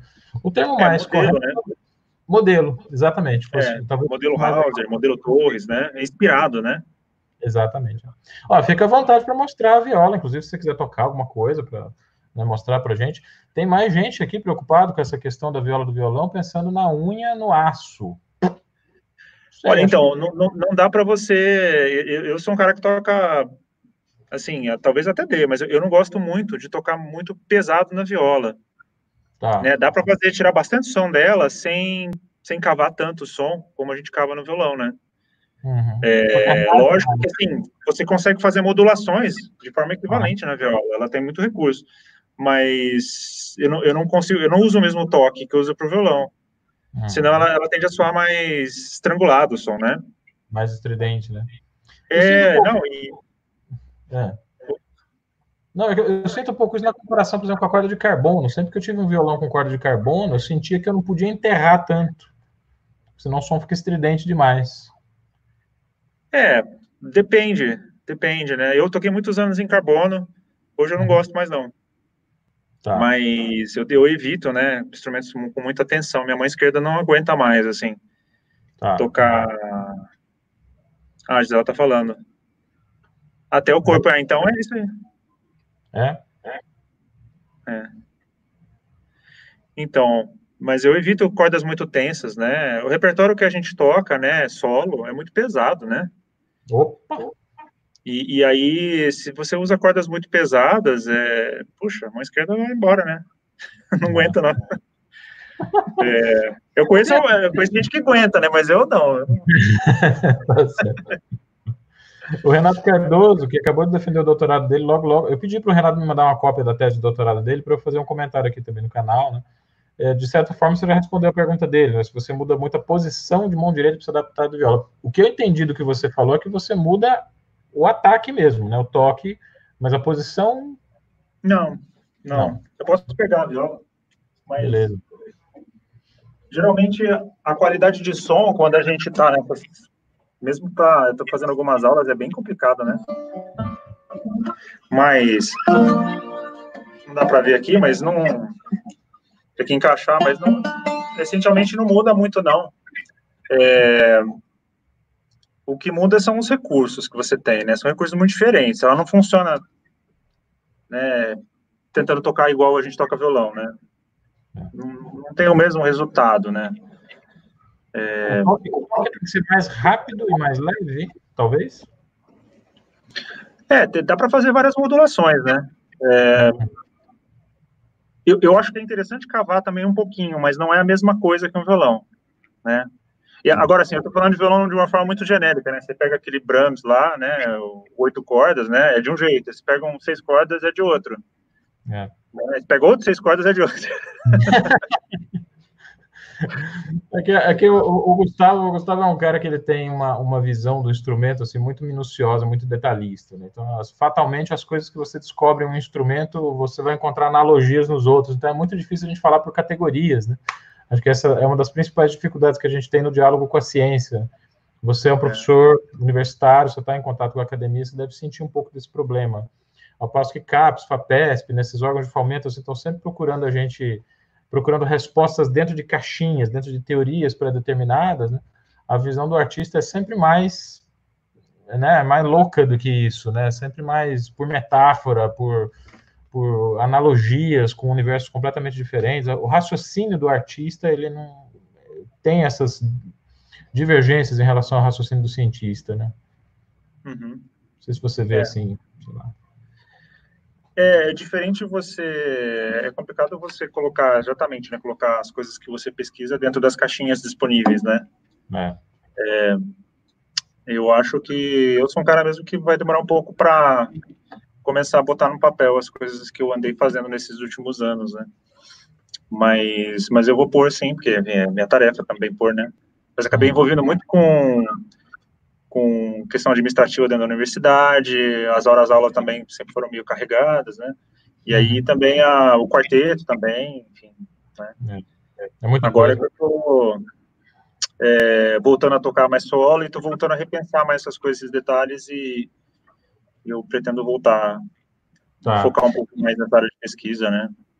Em performance, na parte de performance especificamente, né? É, te perguntar, a gente fala em escolas violonísticas, a gente está falando de algumas aqui, algumas abordagens diferentes de técnica de violão, corda de carbono, tampo de treliça, a, a construção Torres Hauser. O Cristiano Scutiato está te perguntando se você enxerga escolas na viola caipira. Se é possível falar disso ainda. Já, né? É um instrumento muito recente nessa abordagem. Ah, elas estão começando a se desenvolver. É, por exemplo, tem a, acho que tem a linha do, do Roberto Correia, né? Uhum. É, com um ensino mais sistematizado. Tem, tem uma linha na viola que é mais Renato Andrade, assim, né? Uma viola com vários efeitos, né? Bem virtuosística, assim, imitando outros instrumentos, né? Uhum. Que é bem complexo também, né? Sim. E eu acho que o Ivan é uma é um meio que um divisor aí para mim, né? Pelo menos para mim, assim, eu tenho ele com um pouco de divisor de águas, assim, nessa essa questão de ser um, um bom meio do caminho, assim, entre a, os arranjos, né? Isso é a música popular brasileira e a música caipira, né? Uhum. Ele, ele consegue transitar muito bem, né? Compondo e arranjando, né? Nesse, dentro desses universos, né? E ele tem tem é, tem alguns é, discípulos dele, né, que tem, inclusive, personalidade, personalidade própria, né, mas estão aí fazendo escola também, João Paulo Amaral, né, Sim. Também toca de uma maneira muito diferente da do, do, Ivan, também é muito interessante. Ele já toca, você vê ele tocando dentro de trio de jazz, né? Também toca muito solo, incrível, assim. Mas é improvisa bastante, né? Uma coisa, eu, eu percebo um pouco dessa forma. Neymar Dias toca, é uma outra, ainda, versão diferente, assim, da viola também. Eu não vejo ele parecido com os outros, ele tem a cara própria, né? Eu acho uhum. que as uhum. escolas estão se formando aí. Né? Elas estão tá. elas estão num momento talvez parecido com aquele momento do, do, do começo do século do violão, né? Uhum. Você tinha basicamente carga e e muito pouca gente, né? Porque todas essas escolas elas divergem, não divergem exatamente, mas elas têm alguma alguma especificidade em relação à experiência prática pessoal de cada um dos seus principais representantes, né? Uhum. Então não sei se ainda deu tempo de se estabelecer como isso que a gente considera como escola de violão, né? Que é toda uma abordagem, é quase que uma, uma cosmogonia, né? Uma escola do uhum. sentido que a gente tem de violão, é uma, uma visão de mundo em relação ao instrumento. Né? Talvez isso na viola seja um pouco recente ainda para falar, né? É, eu, eu, acho que elas estão elas estão se desenvolvendo, mas eu, eu não sei se dá para falar assim tanto na escola Ivan Vilela, na escola Roberto Corrêa. Acho que o João uhum. Paulo Amaral vai fazer a dele também, né? Uhum.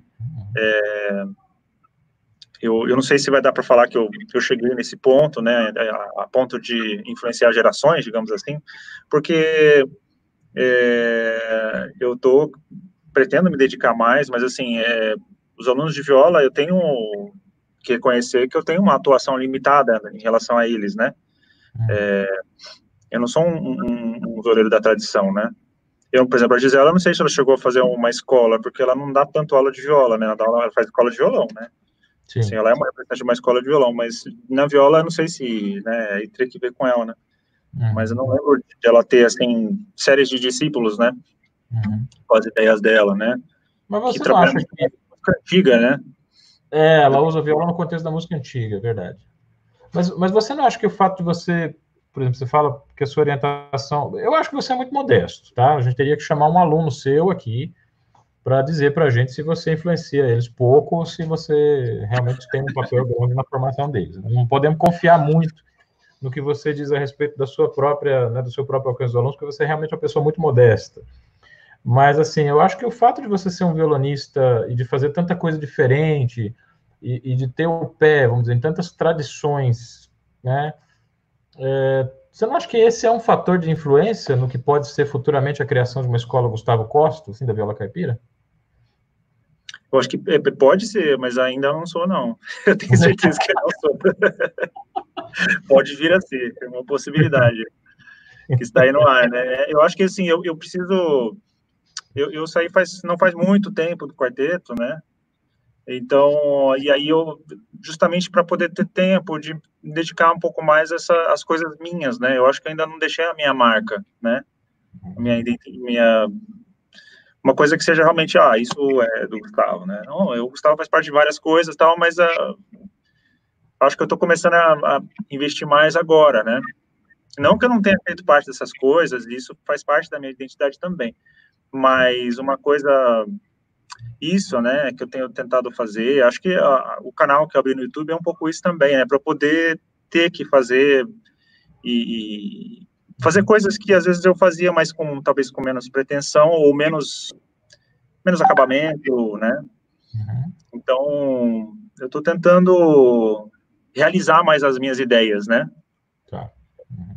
É, e, e aí isso inclui a viola inclui desenvolver um repertório na viola, né? Agora eu tô tocando um repertório que, assim, o ano passado andei tocando, tocando seis, tocando oito, tocando viola, que eu acho que é uma coisa, uma dinâmica interessante de palco, né? Sim.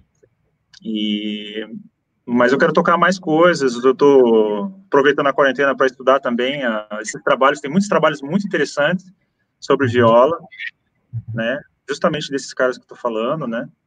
É, inclusive trabalhos de dissertação de mestrado, de doutorado, que tem muito trabalho legal para ler. É. E, e para ouvir também coisas mais tradicionais, né? Que é uma coisa que, assim, é, eu tenho uma coisa, né, de vir da escola do violão popular e tal, mas eu não tenho isso na viola, né? Então eu, eu tenho que correr um pouco atrás agora também, porque senão, assim, eu, eu consigo ajudar tecnicamente, é, tenho ideias musicais interessantes, que eu acho que eu realmente tenho a contribuir com um aluno que vem da tradição, mas é, acho que se eu conhecer melhor, né, a tradição da viola também, isso eu vou ser um professor melhor, né, e mais confiável, inclusive, né. Que é isso que eu pretendo. É, isso aí tá, tá legal. O pessoal tá gostando, viu, Gustavo? O Lucas Lanza Paula tá dizendo aqui que tá super curtindo a live.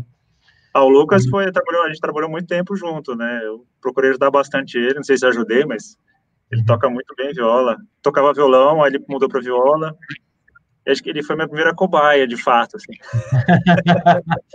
e ele não te deixa mentir, está dizendo que você influenciou ele bastante na viola, mostrou grandes possibilidades para a prática da música barroca e para o instrumento de forma geral. Né? Sobre essa questão das escolas, a nossa mestra fez uma manifestação aqui, com esses 200 pontos de exclamação que caracterizam né, as suas intervenções, dizendo que é contra as escolas, o pessoal que está aí chocado com essa afirmação da Gisela Nogueira, assista a live dela, que está aqui online, está aqui no canal. Ela vai explicar direitinho qual é o qual é a questão que ela tem, né, com as escolas, que tem a ver com essa coisa da cópia, né, de você ficar criando uhum. estudantes, né, os seus alunos forem cópias, se, se, tornarem cópias da gente, né? Eu acho que ela tem toda a razão nessa crítica, tá? Concordo. É, né, também. Isso tem a ver, então, inclusive com a sua modéstia, né? Eu acho que o fato de você ter vindo da Gisela, de uma certa maneira, te preveniu dessa ambição, né? De estar numa instituição e, de repente, querer dominar tudo, né? Assim, transformar esses alunos em uma, recriar o curso de, da, da USP à sua imagem e semelhança, né? Isso é uma coisa que você realmente você não caiu nessa tentação. Você deixa os alunos muito soltos, muito à vontade. Eu conheço muita gente que estudou com você que fala a mesma coisa. O Arthur Forratini aqui está dizendo, né? Trabalhos acadêmicos de bar, Bartok para violão, toca violão brando. Ele está falando do trabalho do Gustavo, tá? Eu cheguei a ver a transcrição da peça de Bartok, né, da sonata para o violino do Bartok para o violão, toca violão brando, viola caipira, professor das violão Pedro, nas horas vagas solo, o Aranjuez com orquestra. Gustavo é um craque, grande exemplo. É isso aí. Obrigado, obrigado. O Santiago também falou do recital no Desk, que foi esse primeiro, faz parte do primeiro ciclo de recitais, assim, que eu tô tocando o Brahms, o, a viola e o violão no mesmo recital. Eu geralmente termino com viola. Certo. Né? E lá em Tatuí, o Edson, até, o Edson Lopes até falou que ficou surpreso, pô, mas como assim, vai terminar com a viola? mas, é. é. mas a viola é legal, a viola sustenta um argumento musical bem interessante. É... Qual é o teu repertório na viola? Quais são as peças? Eu nunca te vi tocar viola em, em recital, assim, ao vivo. Né? É, mas é, realmente, é, pequeno mesmo o repertório, por isso que você não viu. mas, mas, assim, ultimamente eu tenho tocado... Eu to, a primeira coisa que eu toquei, assim, de fato, né? Eu concordo com a Gisela também, né? Eu acho que limitar, Sim. né? é, em escolas, mas eu acho que elas existem, né? A gente pode não gostar, mas elas existem. É meio inevitável é... que as pessoas se agrupem, né? Acabem é. agrupando os conceitos, mas tem alguns professores que contribuem com, esse, com, essa, com essa aglutinação e tem outros que procuram ter mais a força centrífuga, né? Quer dizer, botar os alunos para pensar em outras coisas, buscar outras referências, não ficar preso naqueles conceitos da escola. A Gisela é uma dessas pessoas, com certeza. Uhum. Desculpa te interromper, você estava falando do, do, do, que você toca, né? Ah, sim, é, eu, tô, eu ainda toco pouca coisa, para falar a verdade, né? Assim, eu já estudei muita coisa, li muita coisa, mas, assim, tocar de cor, assim, né? É pouca coisa. E eu, esse repertório que eu incluí, né, nesse recital que eu montei ano passado, tem uh, a área da Baquiana 4, né, uhum. do Vila Lobos, né? Funciona super bem na viola. É, depois que eu vi que dava para tocar isso, falei, nossa senhora, né? Tanta coisa para explorar nesse instrumento, né? Nunca gostei dessa assim, violão. Oi? Na viola, eu nunca gostei dessa peça de transcrições para violão. Na viola funciona? Funciona.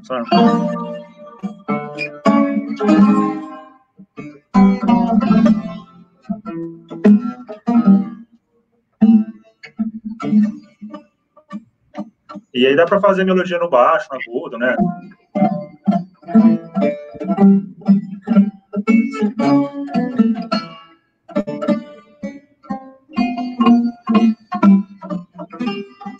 Enfim, é, eu pretendo gravar um, um, um, vídeo, né, dessa, dessa transcrição em breve, né? Uhum. Mas ela funciona bem, funciona inteirinha, assim, realmente assim, com, com muito poucas uh, concessões, na verdade, musicais. Né? Tá, tá. Incrivelmente, né? Isso é bem raro, né? quando você vai fazer uma uhum. transcrição para qualquer instrumento, né? Mas ela casou muito bem. Eu toco isso, toco um arranjo do São Jorge, né? Que eu vi a Cristina Zuma tocando isso, né? Muito bonito do Hermeto uhum. Pascoal, um tema bem conhecido, né? E aí eu falei, puxa, isso vai ser uma viola, né? Ré maior, né? É para viola. É, toco isso, toco. Estou fazendo alguns arranjos. Eu fiz um arranjo de Romaria aí, gravei, né? Fiz com algumas variações, né? É, explorando essa coisa de ressonâncias e tal. E que é um pouco uma volta, né? Desse desse meu universo primeiro aí de, de música popular brasileira, né? Canção e tal. Instrumental, né? obrigado, Henrique muito, fico muito feliz. Só uma peça, só uma peça do repertório de música brasileira que eu acho muito interessante, assim, que não sei se é por causa dessa fase que a gente está vivendo, mas uma, uma canção do Clube da Esquina chamada Nas Asas da Paner. Sei, conheço. Né? É. Eu, eu, eu costumava ninar minha filha com essa canção. eu, eu, eu punho ela para dormir com essa música. Uhum. E até os oito, nove meses de idade. Hoje ela está com dois meses e meio. Eu cantei de novo a música para ela, depois de ter passado todo esse período, dos oito meses até hoje, sem cantar. E ela ficou interessada, falou, que é isso? Que música é essa? O que, que é isso? assim, é sempre a minha pegadinha no pessoal que conhece, né, às vezes os alunos de licenciatura, por exemplo, na Unesp, que chegavam, né, falavam, ah, você gosta de música, de MPB e tal, você conhece peça, uma peça em compasso 5 por, por 4, né, uma peça dos pouquíssimos exemplos da, da música brasileira em compasso irregular, né, e, e, ela tem um texto, né, uma letra muito simbólica, assim, você pensa em fazer alguns arranjos nessa linha, desse, desse repertório do Clube da Esquina, eu acho que, eles usam inclusive a viola no arranjo original, né? Eu, eu penso, eu penso. Então, é isso.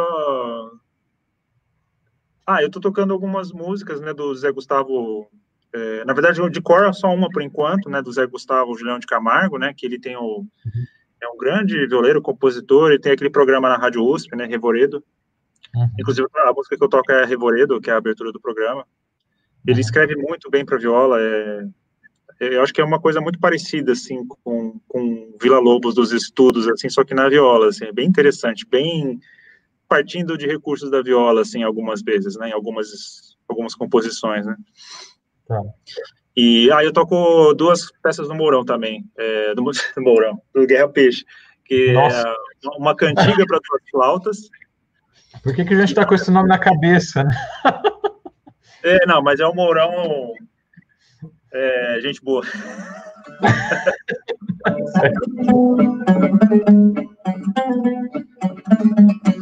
Isso, por incrível que pareça, também funciona muito bem na viola.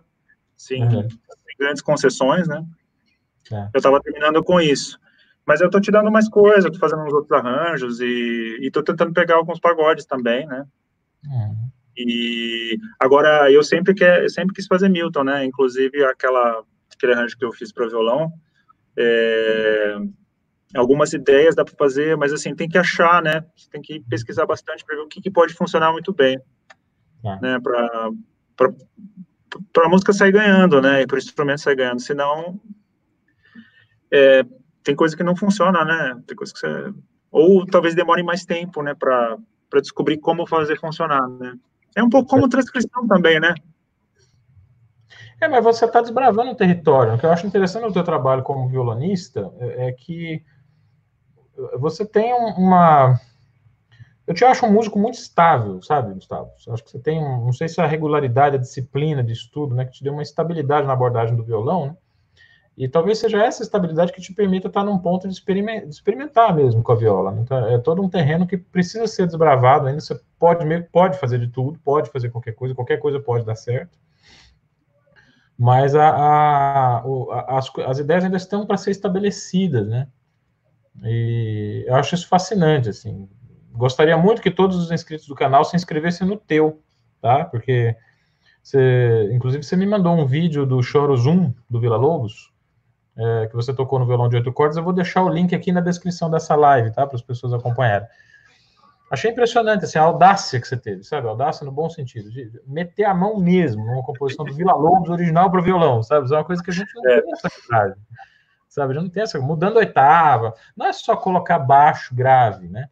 Mas assim, mudar completamente uma sessão inteira de oitavas, alterar, não alterar a harmonia, mas assim, tratar a peça como uma ideia, né?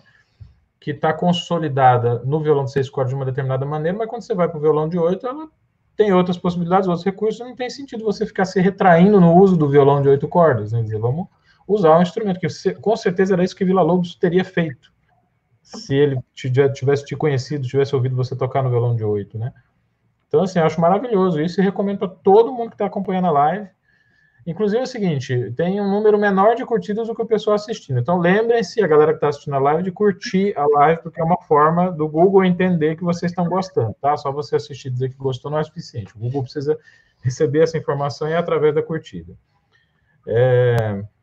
O Renato Cardoso, né, está encaminhando uma outra questão aqui, ele está te perguntando sobre o equipamento que você utiliza para suas gravações no YouTube.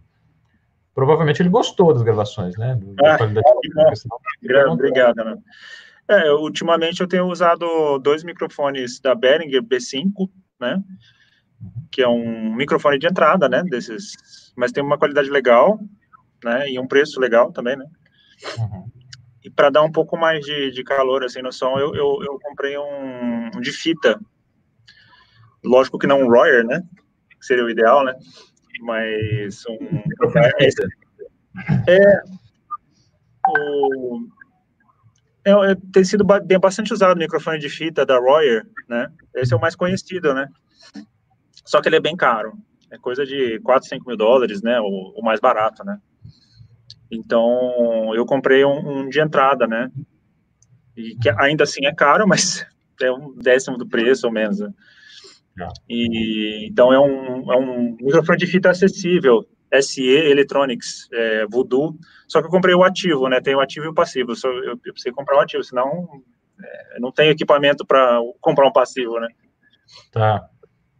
Mas, assim, o que me ajuda muito, eu, eu assisti para essas configurações iniciais de áudio, né? Eu aprendi bastante com o canal do Urus Barik. Tem um, tem um, um dos vídeos dele, ele fala como é que ele faz a, a, uma, uma mixagem, né? Ele mostra os plugins que ele usa, né? Mas eu uso, eu uso, eu não faço mais exatamente aquilo que eu fazia. É, é, é Urus é, Barik. Desculpa, Mas eu escrevi errado. Mas é, é, hoje eu uso dois plugins, essencialmente, um Ozone Elements para dar para fazer a mixagem, ele ajuda a fazer a masterização, e uhum. Phoenix Verb. Certo. Que é um plugin de reverb que ele recomenda. Bem interessante. Eu, eu gostei da fotografia que você usou. Você usa uma iluminação bem, bem interessante, bem bonita. A parte visual, você está super bem tratada no teu canal. Pô, é, o equipamento é o mesmo desde o começo, só que eu fui testando até descobrir uma forma de, de ficar mais interessante, né?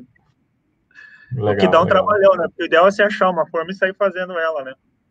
Então, você ficar mudando dá trabalho. Cada vez que eu vou montar aqui os dois, eu só tenho dois é, softbox, né? Cada vez que eu vou montar é aquela coisa, que um tempão só para ver a luz, né?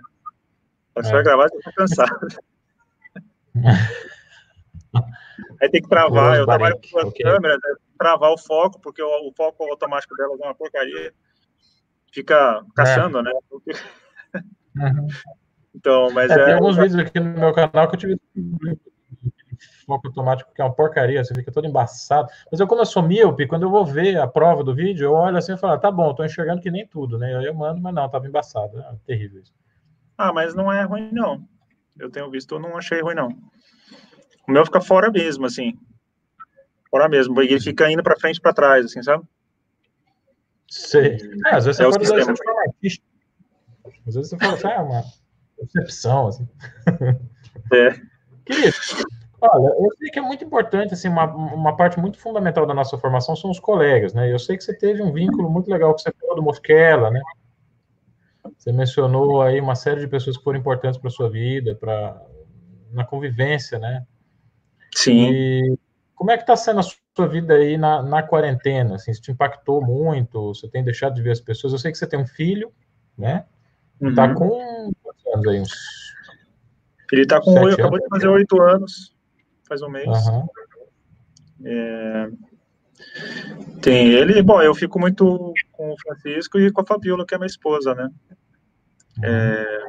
O Francisco, na verdade, ele fica metade do tempo comigo, metade com a mãe dele, né? É, mas, infelizmente, está dando certo isso, né? Ele está dando, ele tá podendo conviver com as duas famílias e tal. E a gente passa muito tempo junto aqui, né? Dentro de casa, sai o mínimo, né? Porque a chance de contágio é muito grande, né? Poderia aproveitar que aqui não é uma região muito contaminada, mas assim, a gente está no escuro, né?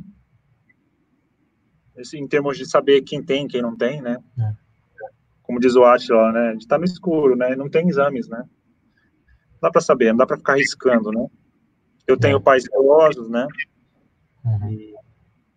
Que são todo mundo é grupo de risco, né? Mas assim, os idosos têm uma, uma, uma resistência menor, né? Mas assim, eu, tô, tenho tentado aproveitar para tentado manter as atividades assim com os alunos que, que, que podem, que gostam, né? O mínimo, né? Que dá, não dá para fazer muita coisa, né? Online, mas com alguns até que é possível funcionar, dependendo do tipo de questão que está sendo tratada, né?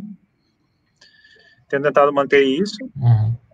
na medida do possível, mas assim, para quem para quem pode e, e, e, tem tempo, eu aconselho realmente a trancar o semestre, porque a aula de instrumento via internet realmente é bem complicado, né? Limita muito, né, o seu, o seu raio de ação, né? E, e aí eu tenho tentado aproveitar o tempo para estudar, estudar violão, estudar viola, gravar alguns vídeos. Eu tenho, às vezes tento botar uma meta, sabe, para gravar toda semana, aí não dá certo, porque aí eu quero estudar mais, quero mexer mais no arranjo. Uhum. Não sou tão regular assim. Eu tô tendo uma rotina de estudo, na verdade, porque assim, eu fiquei muitos anos sem ter uma rotina legal de estudo, né? E isso tá sendo muito bom de repensar, até para poder passar para os alunos, né? Rotina de técnica e tal.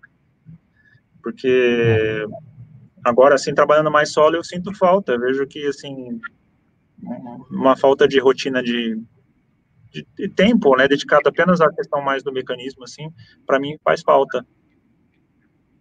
Faz falta. O Wilson estava tá. falando disso também, né? Eu sou um cara que nunca muito foi muito de fazer técnica pura, assim, né?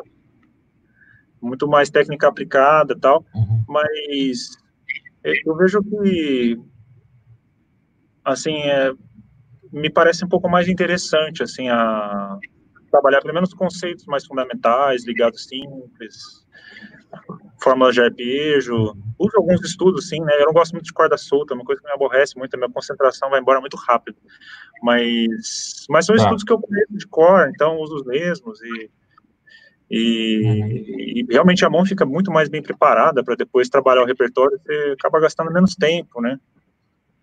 É, e foca mais no que é mais importante, né? É chato, né? Eu, realmente para mim é uma coisa chata, mas mas tem sido bastante importante, assim. Acho que a gente gasta menos as peças, né?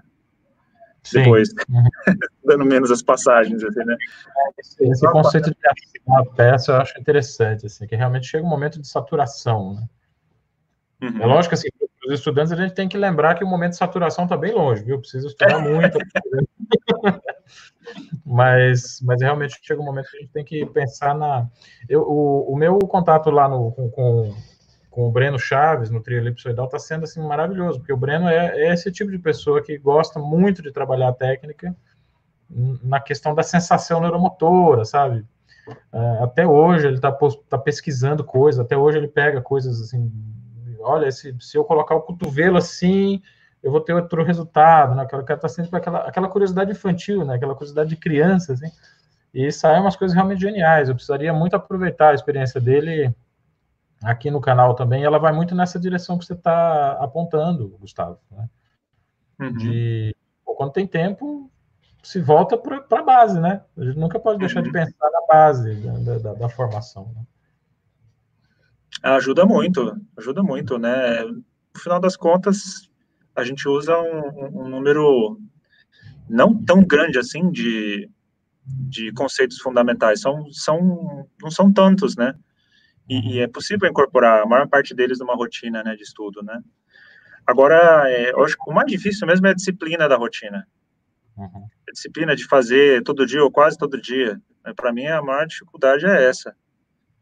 Né, de manter esses, essa rotina de estudos, né? Estudar repertório é muito mais divertido, né? É. é. Mas, mas, Fazer mas arranjo é mais divertido. é verdade. Mas deixa eu te pedir uma coisa aqui, não sei se é muito discreto, né? Eu sei que a rotina é uma coisa que, que sempre está mudando, né? O Alessandro Pereira jogou uma questão aqui, seria legal falar como é a rotina de estudo, né? Na verdade, a rotina não tem muita rotina, né? dependendo da necessidade que você tem, você muda os exercícios diários que você faz, né? Se você está tocando, por exemplo, estudo 10 do Vila Lobos, você vai estudar mais ligado. Se você está tocando estudo 1 do Vila Lobos, você vai estudar mais arpejo, né? Mas a uhum. sua rotina é recente, assim, o que, que você fez essa semana? O que, que você tem estudado, assim, recentemente? Olha, o que eu tenho estudado é, mais recentemente, eu estava, no começo da quarentena, eu estava focando muito nos, que é o que eu faço sempre quando eu posso, né? Eu foco mais nos primeiros estudos do Vila Lobos, né? Uhum. Principalmente o, o, o 3 o 2 e o 1. Um.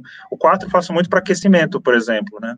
Tá. É, eu fiz durante algum tempo, né, esse estudo, né, e eu acho um estudo bem legal, assim, para aquecer, tirar bastante som e, uhum. e se você está aquecendo e tocando mais devagar, é legal para a mão esquerda, assim, ela vai esquentando, né, uhum. e, tomar cuidado com as posições para não forçar nada e, né, um pouco de flexibilidade, porque tem muitas, é, tem que mexer bastante com a posição da mão esquerda também, né. É, é um estudo para a mão direita, mas assim, como todo estudo para a mão direita, ele é muito bom para a esquerda, né? É engraçado isso. Né? É. Então, e só que com essa coisa assim também da quarentena, assim, né, de estar longe dos alunos e pensar em atividades assim que fossem legais para eles, é muito difícil trabalhar estudo 3, né, estudo 3, é. estudo até o 4, né? Mas estudo 3 é muito complicado, estudo 2 é dificílimo, né? Uma digitação por cada compasso, né?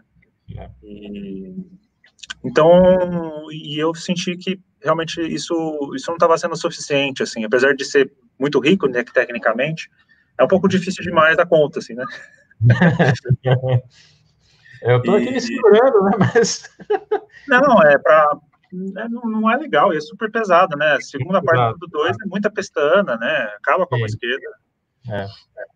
Então, eu, eu, eu, resolvi voltar um pouco mais para os elementos básicos, né? Acabei andando uhum. pesquisando mais material e e, então, fazendo as fórmulas mais é, práticas de arpejo mesmo, né? Eu uso muito, eu gosto de usar o carcasse 2, o aguado em Mi menor, né? Só que uhum. eu não uhum. faço aquela fórmula mais complicada do aguado de cara. Eu faço arpejos de quatro notas, para cima, para baixo, alternando. Trabalho muito preparação de mão direita, que é uma coisa que para mim me ajudou muito. Eu não, eu não, aprendi com ninguém, na verdade. Aprendi no livro do Anthony Cleese, né? Depois vi que tinha no Scottena, depois vi que tinha no Keppel também. Sim. E mas é uma coisa que me ajuda bastante a ter mais regularidade. Eu lembro que de observar muito bem o Joaquim Clerc tocando e dando aula, e ele falava disso, né?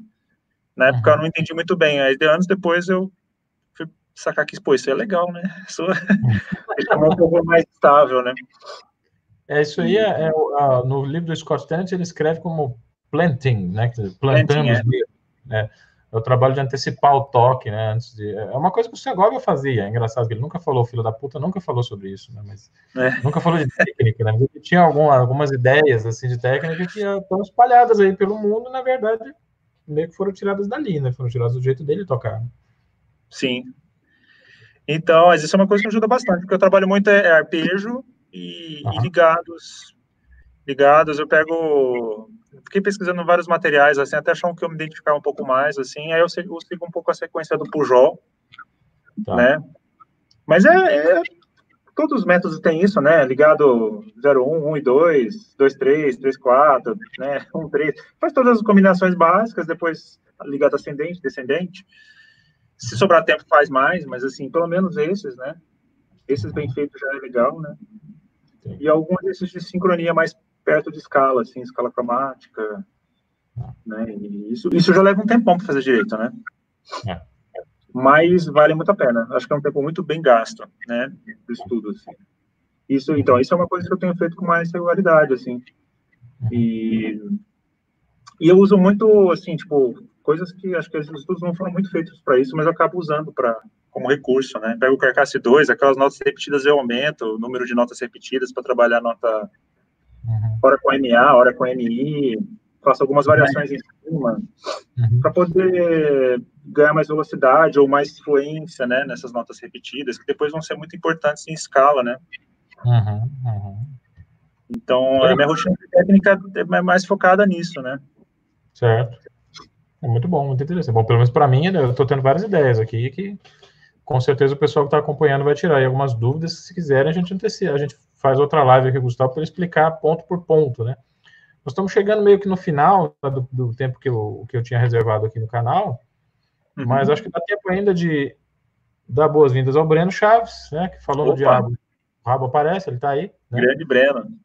O Breno, inclusive, está com a foto com o filho Obrigado. dele. Ele já, já tá bem maiorzinho que isso. Tá. Eu tenho uma visto, verdade... acompanho no Instagram. Ah, é, então. Uma verdade, né, aqui, que o, um amigo está dizendo, o Gustavo é um mestre em construção, concordo, é isso mesmo, né? E vale ainda comentário a respeito da sua visão sobre os cadernos do Carlevaro, né? Que é uma obra que impactou muito é, a geração dos nossos professores, né? Então, o pessoal ali que regula de idade com o Giacomo Bartoloni, o Edelton Gladen, o Paulo Porto Alegre, né, são pessoas que trabalharam muito com o Carlevaro, né, o Mar... você falou do Marcelo Fernandes, né, mais cedo, né, ele foi um cara que estudou com o Carlevaro, é uma figura que tem muita influência na, no que a gente poderia chamar, talvez, de escola ou contexto, melhor, talvez, contexto, né, violonístico brasileiro. Como é que, que você, como é que você vê este cara, né, os cadernos do Carlevaro? Eu acho que eles são muito importantes, né, é, e realmente fez uma, foram, influenciaram demais, né, esses, esses grandes professores, né, é, bom, eu, eu, vou falar mais dos que eu conheço, que mais perto de mim, né, uhum. que o Edelton, Everton, Henrique Pinto, enfim, todos eles, né, Giacomo, Paulo Porto Alegre, todos eles foram bastante influenciados. Agora, eu não tive contato, assim, mais objetivo, assim, de, de chegar a trabalhar semanalmente, acho que quase com ninguém de técnica, assim, pura, né? Tá. Assim, uma observação mais objetiva sobre técnica, né? Eu tive mais foi com a Gisela, né, nesse período, e, e mesmo assim, Gisela é, é uma coisa, é uma formação muito global, assim, né, não, não, não, foca muito em escola, em, sabe, é um pouco daqui, um pouco dali, um pouco dali, e vai completando, e assim, e, então não, não, não tinha essa visão muito, ah, é Carlevaro, acho que não dava para botar numa caixinha, digamos assim, né? Sim. E, e aí depois com esses outros professores que eu tive, eu não tive nenhuma uma referência muito prática, assim, de técnica. Aprendi muito com explicações objetivas sobre técnica, sobre o, o que precisava e, e eu acabei tendo que estudar isso mais sozinho, na, na verdade, depois para poder dar aula, inclusive, né? tá. Entender mais como é que eu fazia, como é que eu faço que dá certo isso e para ele não dar, né? para entender melhor e poder explicar, né? Uhum, uhum. Então, eu, eu não... É, eu acabei não, não, não seguindo muito os, os, cadernos do Calevaro, né? Se conversar com os meus alunos, você vê que eu não trabalho muito com eles, né? É, então, eu trabalho mais com outros autores, né? Entendo certos conceitos, sei explicar alguns, mas não, não entendo todos, assim, eu não sou um cara muito bom nisso, né? Inclusive, tá é, Cadu, ele teve aqui em Ribeirão, teve dando aula, né? Até pensei, puxa, ele, ele, ele sabe muito bem trabalhar esses conceitos. É uma coisa que eu ainda preciso estudar melhor para poder usar de uma forma mais consciente, né? Sim. Certas coisas eu não sei classificar muito bem, eu sei explicar, vou lá, então por isso que também para mim é, é, é, muito melhor fazer aula ao vivo, né? Você vai lá, ó, uhum. consegue fazer. Eu raciocino muito com o violão na mão, né? Na hora de dar aula também. É. É, a gente então, precisa dessa experiência. Às vezes você tem que pegar no aluno, né? Assim, respeitosamente, né? Mas você tem que botar a mão. Né? tem que pôr a mão lá, né? Tem que, pô, tem aqui, na, aqui você tem uma tensão, você tem um, né, o, a mão como funciona, esse tendão aqui, o aluno pegar na sua mão, ver como que você funciona, né? isso é uma coisa que a gente, eu não sei, eu vejo com muito pessimismo essas tendências de, de dizer que agora tudo vai ser diferente, vamos ter que reinventar as relações, sei Mas lá, bicho. não, né? Tomara que Olha, a, uma grande. É né, cara? É, desculpa só, a Marinês Mendes, né? Ela é, é, puta, é uma amiga do coração, assim, ela tem acompanhado todas as lives aqui, ela tá mencionando um Dominic Field, é um violão teu, não é? No Sim. Ela se lembra do violão que você usou nesse concerto, pra você ter uma ideia. Ah, esse violão é muito bom, Marinês, que uma boa lembrança aí. É. Eu, eu acabei vendendo ele para comprar um Rubio, né? que eu, eu adorava, eu gostava muito desse violão, mas depois que eu vi do lado do Rubio, que aliás é o Rubio que eu tenho hoje, né? Uhum. É, eu falei, puxa, porque assim, a, ele tinha é, os agudos maravilhosos, acho que talvez até um pouco melhores do que esses, mas assim, esse Rubio ele tem um, uns graves, né? Muito interessantes, né? Tipo, é realmente igualmente interessante, né? E um pouco mais de corpo no geral, né? Mas é um instrumento mais velho, né? Muito mais velho, né? Esse Rubio. O filho então, de quem é? o Field, naquela época que ela viu, ele devia ter já uma idadezinha, uns 15, uns 15 anos por aí. Abeto? Mas o Rubio é 73, né? Então. É, não dá para não, não dá para comparar a questão de maturidade, né? É. É, hoje eu não venderia, não, o Rubio. o o Dominic Field, né? Para comprar um Rubio, né? Tá. Mas, mas na época eu realmente fiquei encantada. É. É, você fez um conceito realmente memorável lá no Festival Brau. Foi uma fase muito legal. A gente precisa acabar com essa pandemia logo. A gente precisa, primeiro, a gente precisa derrubar o governo, né? Depois acabar com a pandemia e tentar. derrubar né? o governo é ótimo. É, vamos derrubar Mas é o que precisa mais, né? Antes da pandemia. Ah, antes da pandemia, acho que. Eu... é porque é um governo que agrava uma pandemia, né? É uma coisa meio, meio complicada. Enfim, não vamos entrar muito nesse assunto. O Breno Neres estava querendo que você falasse um pouco sobre o, como é que a linha de desenvolvimento de alunos da graduação. E o Breno Chaves né, pediu para você para falar se o Pouco Abraço teve alguma influência. Isso a gente falou mais cedo, viu, Breno? Você chegou atrasado aqui na live, mas você perdeu. Mas ele falou assim um pouco do Paul Albright, e mas nunca é demais, né? Você pode complementar e dizer alguma coisa sobre essa questão. Ah, o, o Paul, lógico, né? Pô, é, é, é, o cara do violão de oito cordas, né? Ele que, que conce, teve a concepção de um violão com textura estendida, né? E pediu para o Rubens executar isso, né? Esse projeto. E o Rubens veio com essa ideia do orfário, né? Que tem a escala que é mais comprida nos graves, mais curta nos agudos, para equilibrar melhor e tal. É, mas a, a ideia do, do Paul, né? E tem esse nome Brahms por causa, bom, essa história vocês podem ver depois. Mas assim, eu tive algumas aulas com o Paul, né? Não só, mas acho que eu ouvi tanto CDs do Paul, eu não sei o que, que é mais influente, né, para mim, assim, as aulas ou os discos, né? Sim. Então, é um cara fascinante, assim, como pessoa, como músico, né? E agora, assim, o jeito de tocar dele acho que é muito dele, né? Assim, eu, eu não consegui pegar muito bem, assim. Ah, mas o que ele faz com o violão, forma como ele consegue fazer cantar, é uma coisa que eu, eu persigo, né, no violão de oito cordas, né? É, eu não tento, eu não tento imitá-lo porque também não teria como, não ia, ia ser uma tarefa inglória. mas mas é muito interessante, né, a forma como ele vem desenvolvendo o violão, né, é, conseguir tocar coisas bem musicalmente, né, não, que são muito, são muito distantes do universo do violão, né, Haydn, por exemplo, né? uhum. é. os franceses, de franceses dele, mas as coisas que eu realmente mais me tocaram foram os CDs de Bach, né, apesar de eu, eu fazer de uma forma muito diferente dele, eu tenho uma concepção, né, diferente, né, enfim, tem várias outras influências, mas foi muito importante para mim. Uh, tá. A forma, né, essa paixão dele por bar, né?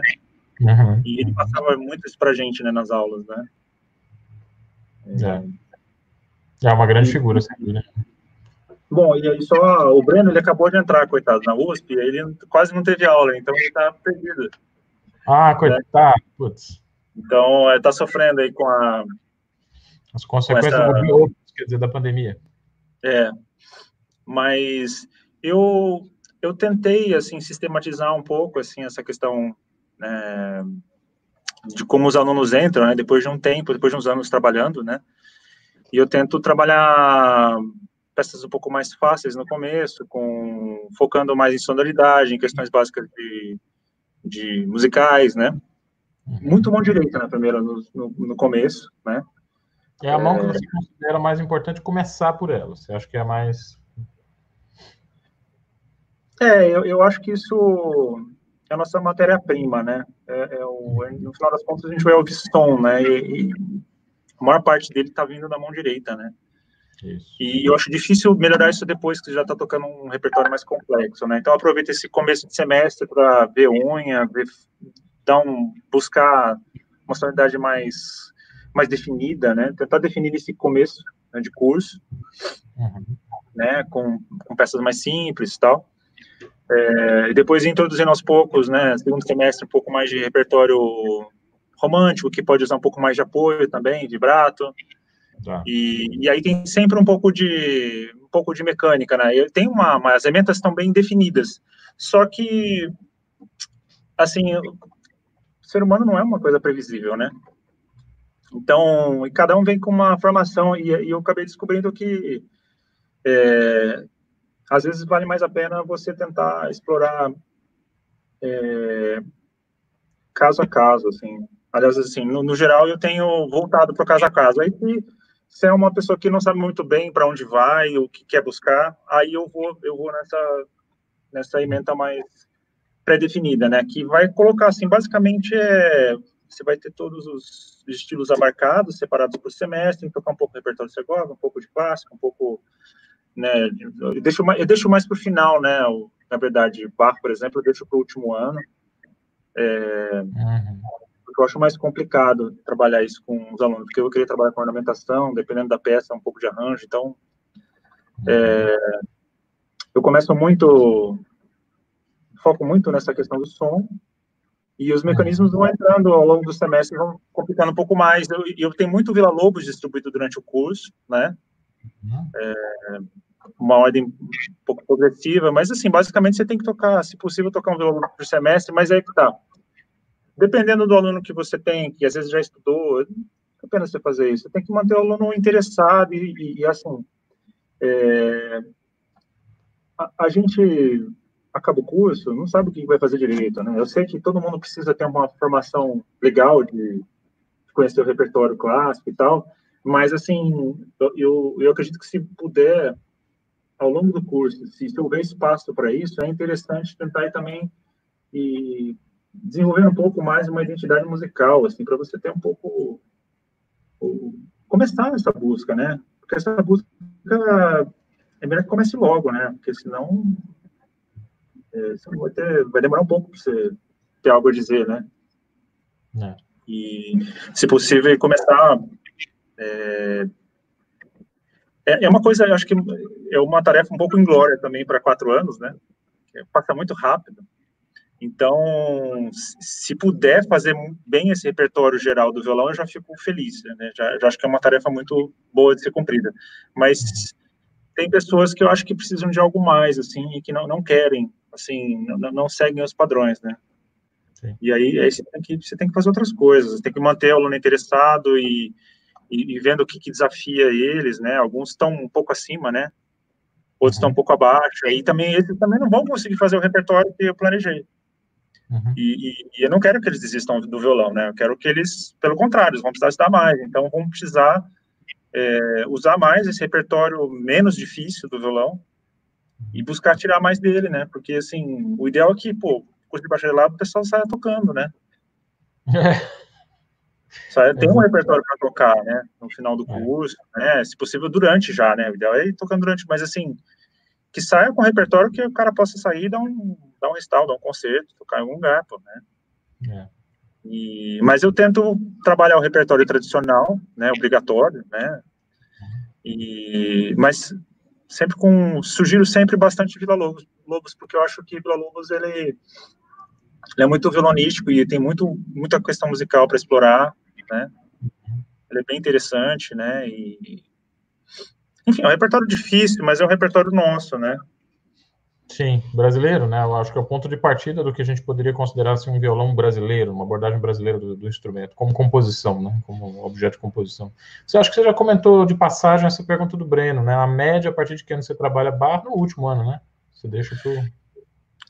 Então, eu costumo, nas emendas eu deixo para o último ano, mas aí varia. Se tem alguém que, que de repente no primeiro semestre já tem, já está trabalhando, vamos trabalhar também, né? Uhum. Porque senão o cara vai acabar estudando sozinho, então vamos estar né? junto. Tem essa questão, né? Às vezes você quer segurar o aluno, ele vai fazer longe de você, o que ele queria fazer com você, melhor fazer com você, né? Que aí você está lá contribuindo com alguma coisa, ajudando, né? Colaborando. É, tive alunos que, por exemplo, queriam, quiseram fazer isso no segundo ano e, tecnicamente pode fazer, se pode fazer, então vamos lá, vamos, vamos trabalhar musicalmente também, né, abrir os horizontes, fazer ouvir cavo, violino, ouvir, né, e, e conhecer outros recursos, né, que a gente não está acostumado no violão, né, de, não só de ornamento, mas de, de agógica, de articulação, né, muito uhum. importante nesse repertório, né. A interpretação, e, recursos interpretativos, que às vezes o repertório de violão não não exigem tanto, né? Mas que na música barroca, nesse repertório, fazem muita falta, né? E é um, um campo de ferramenta, um campo interessante para examinar essas ferramentas, né? Para adquirir essas ferramentas interpretativas. Né? É, mas se for por minha conta, eu deixo mais, mais um pouco mais para frente. Até por questão do perfil dos alunos que eu ando recebendo também, né? Assim, às vezes tem que resolver outras questões técnicas antes, né? Uhum. Então, porque pode ser um sofrimento sem fim, né, cara? Dependendo do que você escolher. Dependendo do que você. Eu não entendo, por exemplo, né? O Breno está colocando aí um complemento da pergunta, né?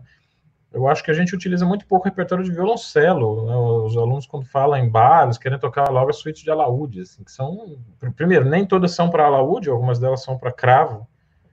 Né? O bar não tinha essa familiaridade. Você é aquele alaudista, você conhece o Roberto Barto? Um alaudista italiano, sabe? Ele está gravando várias, que ele fala assim, eu não gravo bar porque bar não escreveu para alaúde. As peças dele são anti-alaudísticas, são muito complicadas, não respiram, não funcionam. E se você for comparar com as peças de Vaz, é muito mais, é, é, são muito mais idiomáticas, né? O João Carlos Vigo está concordando com você, né?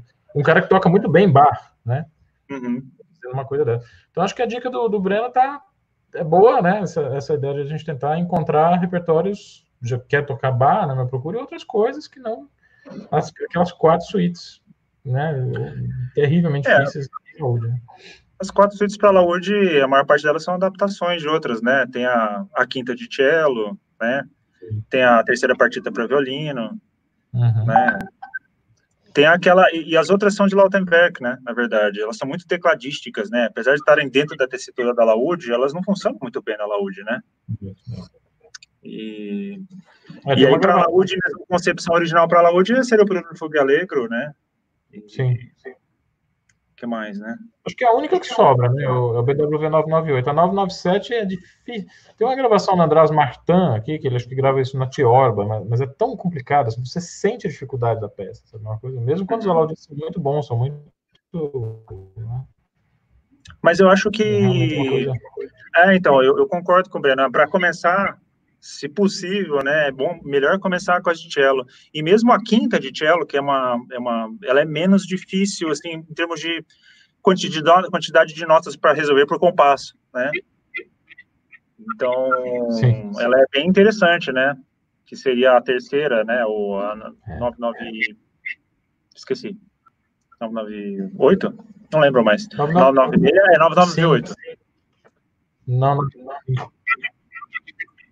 99, uh, você fala a suíte, a quinta de violoncelo é 995, arranjo para violão.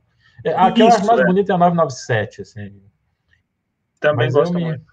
Mas eu me ferrei tanto com essa música. Eu acho ela muito difícil de Mas é, meu querido, olha, eu...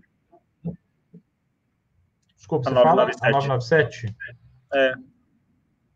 Tem que cortar muita coisa, né? Linha de baixo, já começa cortando, né? É. é. Mas você tentou fazer essas peças no violão de oito? Por enquanto eu só experimentei. Assim que eu toquei inteira mesmo foi foi um arranjo da Chacone, mas eu tava eu tava tocando com a outra afinação, com a primeira corda em lá. Uhum. E, e, aí a hora que eu mudei para sol, porque eu não tava mais aguentando o som daquela corda primeira em lá, eu acho muito estridente. É.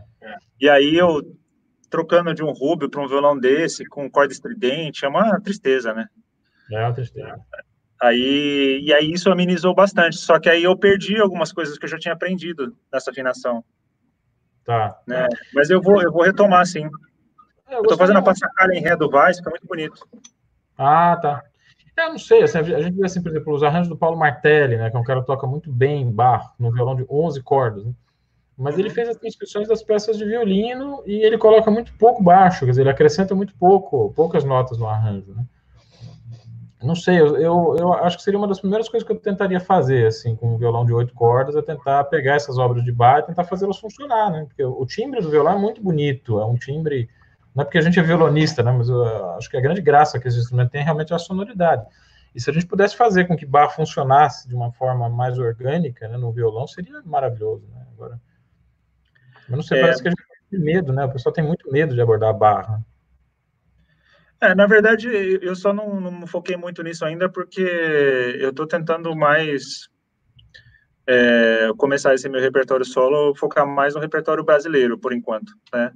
Tá. E, mas é a próxima passo no oito cordas é voltar a trabalhar bar, né? Que eu, eu trabalhei bastante no seis cordas uhum. e assim, na verdade, passar a trabalhar no oito cordas, eu vou ter que mexer muita coisa, eu já vi para ficar legal no oito cordas, né? Uhum. Então, aí tem o, o tempo do arranjo e tal, enfim. é uma nova, nova história para começar. Né?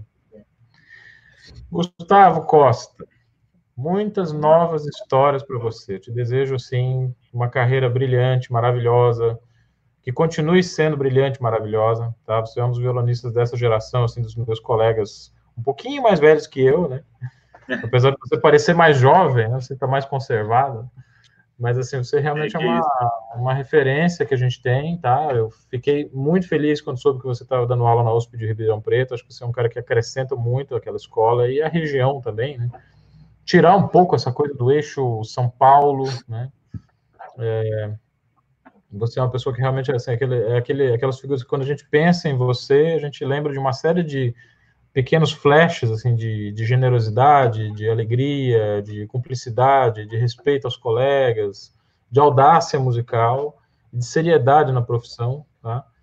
E realmente assim é uma honra para mim você ter aceitado nessa live. Vamos picotar essa live, tá? Vamos pegar alguns trechinhos assim de respostas que você deu para espalhar aí pelo mundo. Espero que o pessoal aqui do canal tenha curtido, tenha aproveitado. Muitas das coisas que você falou, as pessoas vão levar um tempo ainda para entender, porque requer uma certa profundidade, requer um certo tempo de convívio com essas ideias, tá? E é isso. Vamos encerrar por aqui e eu vou te deixar com a palavra final. Alguma coisa que você tenha sentido que não, não foi dita, que você queira complementar, tá? Muito, muito, muito obrigado pela sua participação. Palavra Pô, cara, eu, eu agradeço demais o convite, né? Eu não sou um cara que escolheria fazer uma live por conta própria, né? Eu tenho um pouco de vergonha, na verdade. Mas você é um cara que a gente tem uma, um papo muito bom já antes, né? Um cara muito agradável. Eu, eu também te admiro muito. Assim, realmente você é um cara que é, é, é, inspirador também. Seu trabalho no YouTube é uma coisa nova, né? Mas assim, a forma como você pensa a música, né? Você como violonista, como professor, né? Já tive oportunidades, né? Dando aula, inclusive. Você é um cara que tem acrescentar demais assim pro pro para esse espaço que é o YouTube, né? Que é um espaço que qualquer coisa cabe, né? Mas o que você está trazendo é uma coisa muito generosa da sua parte, eu acho, para para formar, né? É, essas pessoas que estão precisando de de, de, de, de saber por onde começar, né? Está dando assim um espaço muito generoso, de muita informação. Eu queria mandar um, um beijo para a Gi, para o João Carlos, para esse pessoal todo aí. Fico muito feliz que eles estejam aí. Uhum. E, e, Igor. E, mas é isso, cara. Eu, assim, a gente precisa continuar esse papo depois que acabar isso. mas, e eu Sim. quero saber mais histórias suas também. Mas eu, eu, fico feliz de ter tido esse espaço. Eu realmente fico muito grato mesmo. Acho que é uma. Você está conquistando de forma é, rápida, né, no YouTube, assim, é, para um, um, espaço que fala de violão, né, no nível que você fala, né, porque coisas de alto nível geralmente não conquistam público muito rápido, né? Então, é. mas você está conquistando, eu acho que rápido, né, e, e merecidamente, e é, é, um espaço muito generoso que está dando, do seu tempo, sua dedicação, e para essas pessoas que estão te acompanhando, é muito merecido, e, enfim, eu, eu acho que é uma generosidade, generosidade sua com o YouTube e comigo também, de abrir esse espaço para falar um pouquinho sobre minha trajetória, sobre o meu trabalho aqui na USP e tal. Imagina, Fico muito feliz. Muito Você feliz. valeu. Você valeu, a honra é toda minha, tá? Muito obrigado pela participação e vamos seguir. Uma hora dessas a gente a gente faz mais algumas lives, tá? Pegar um assunto específico. Muita gente aqui quer te ver tocar, tá?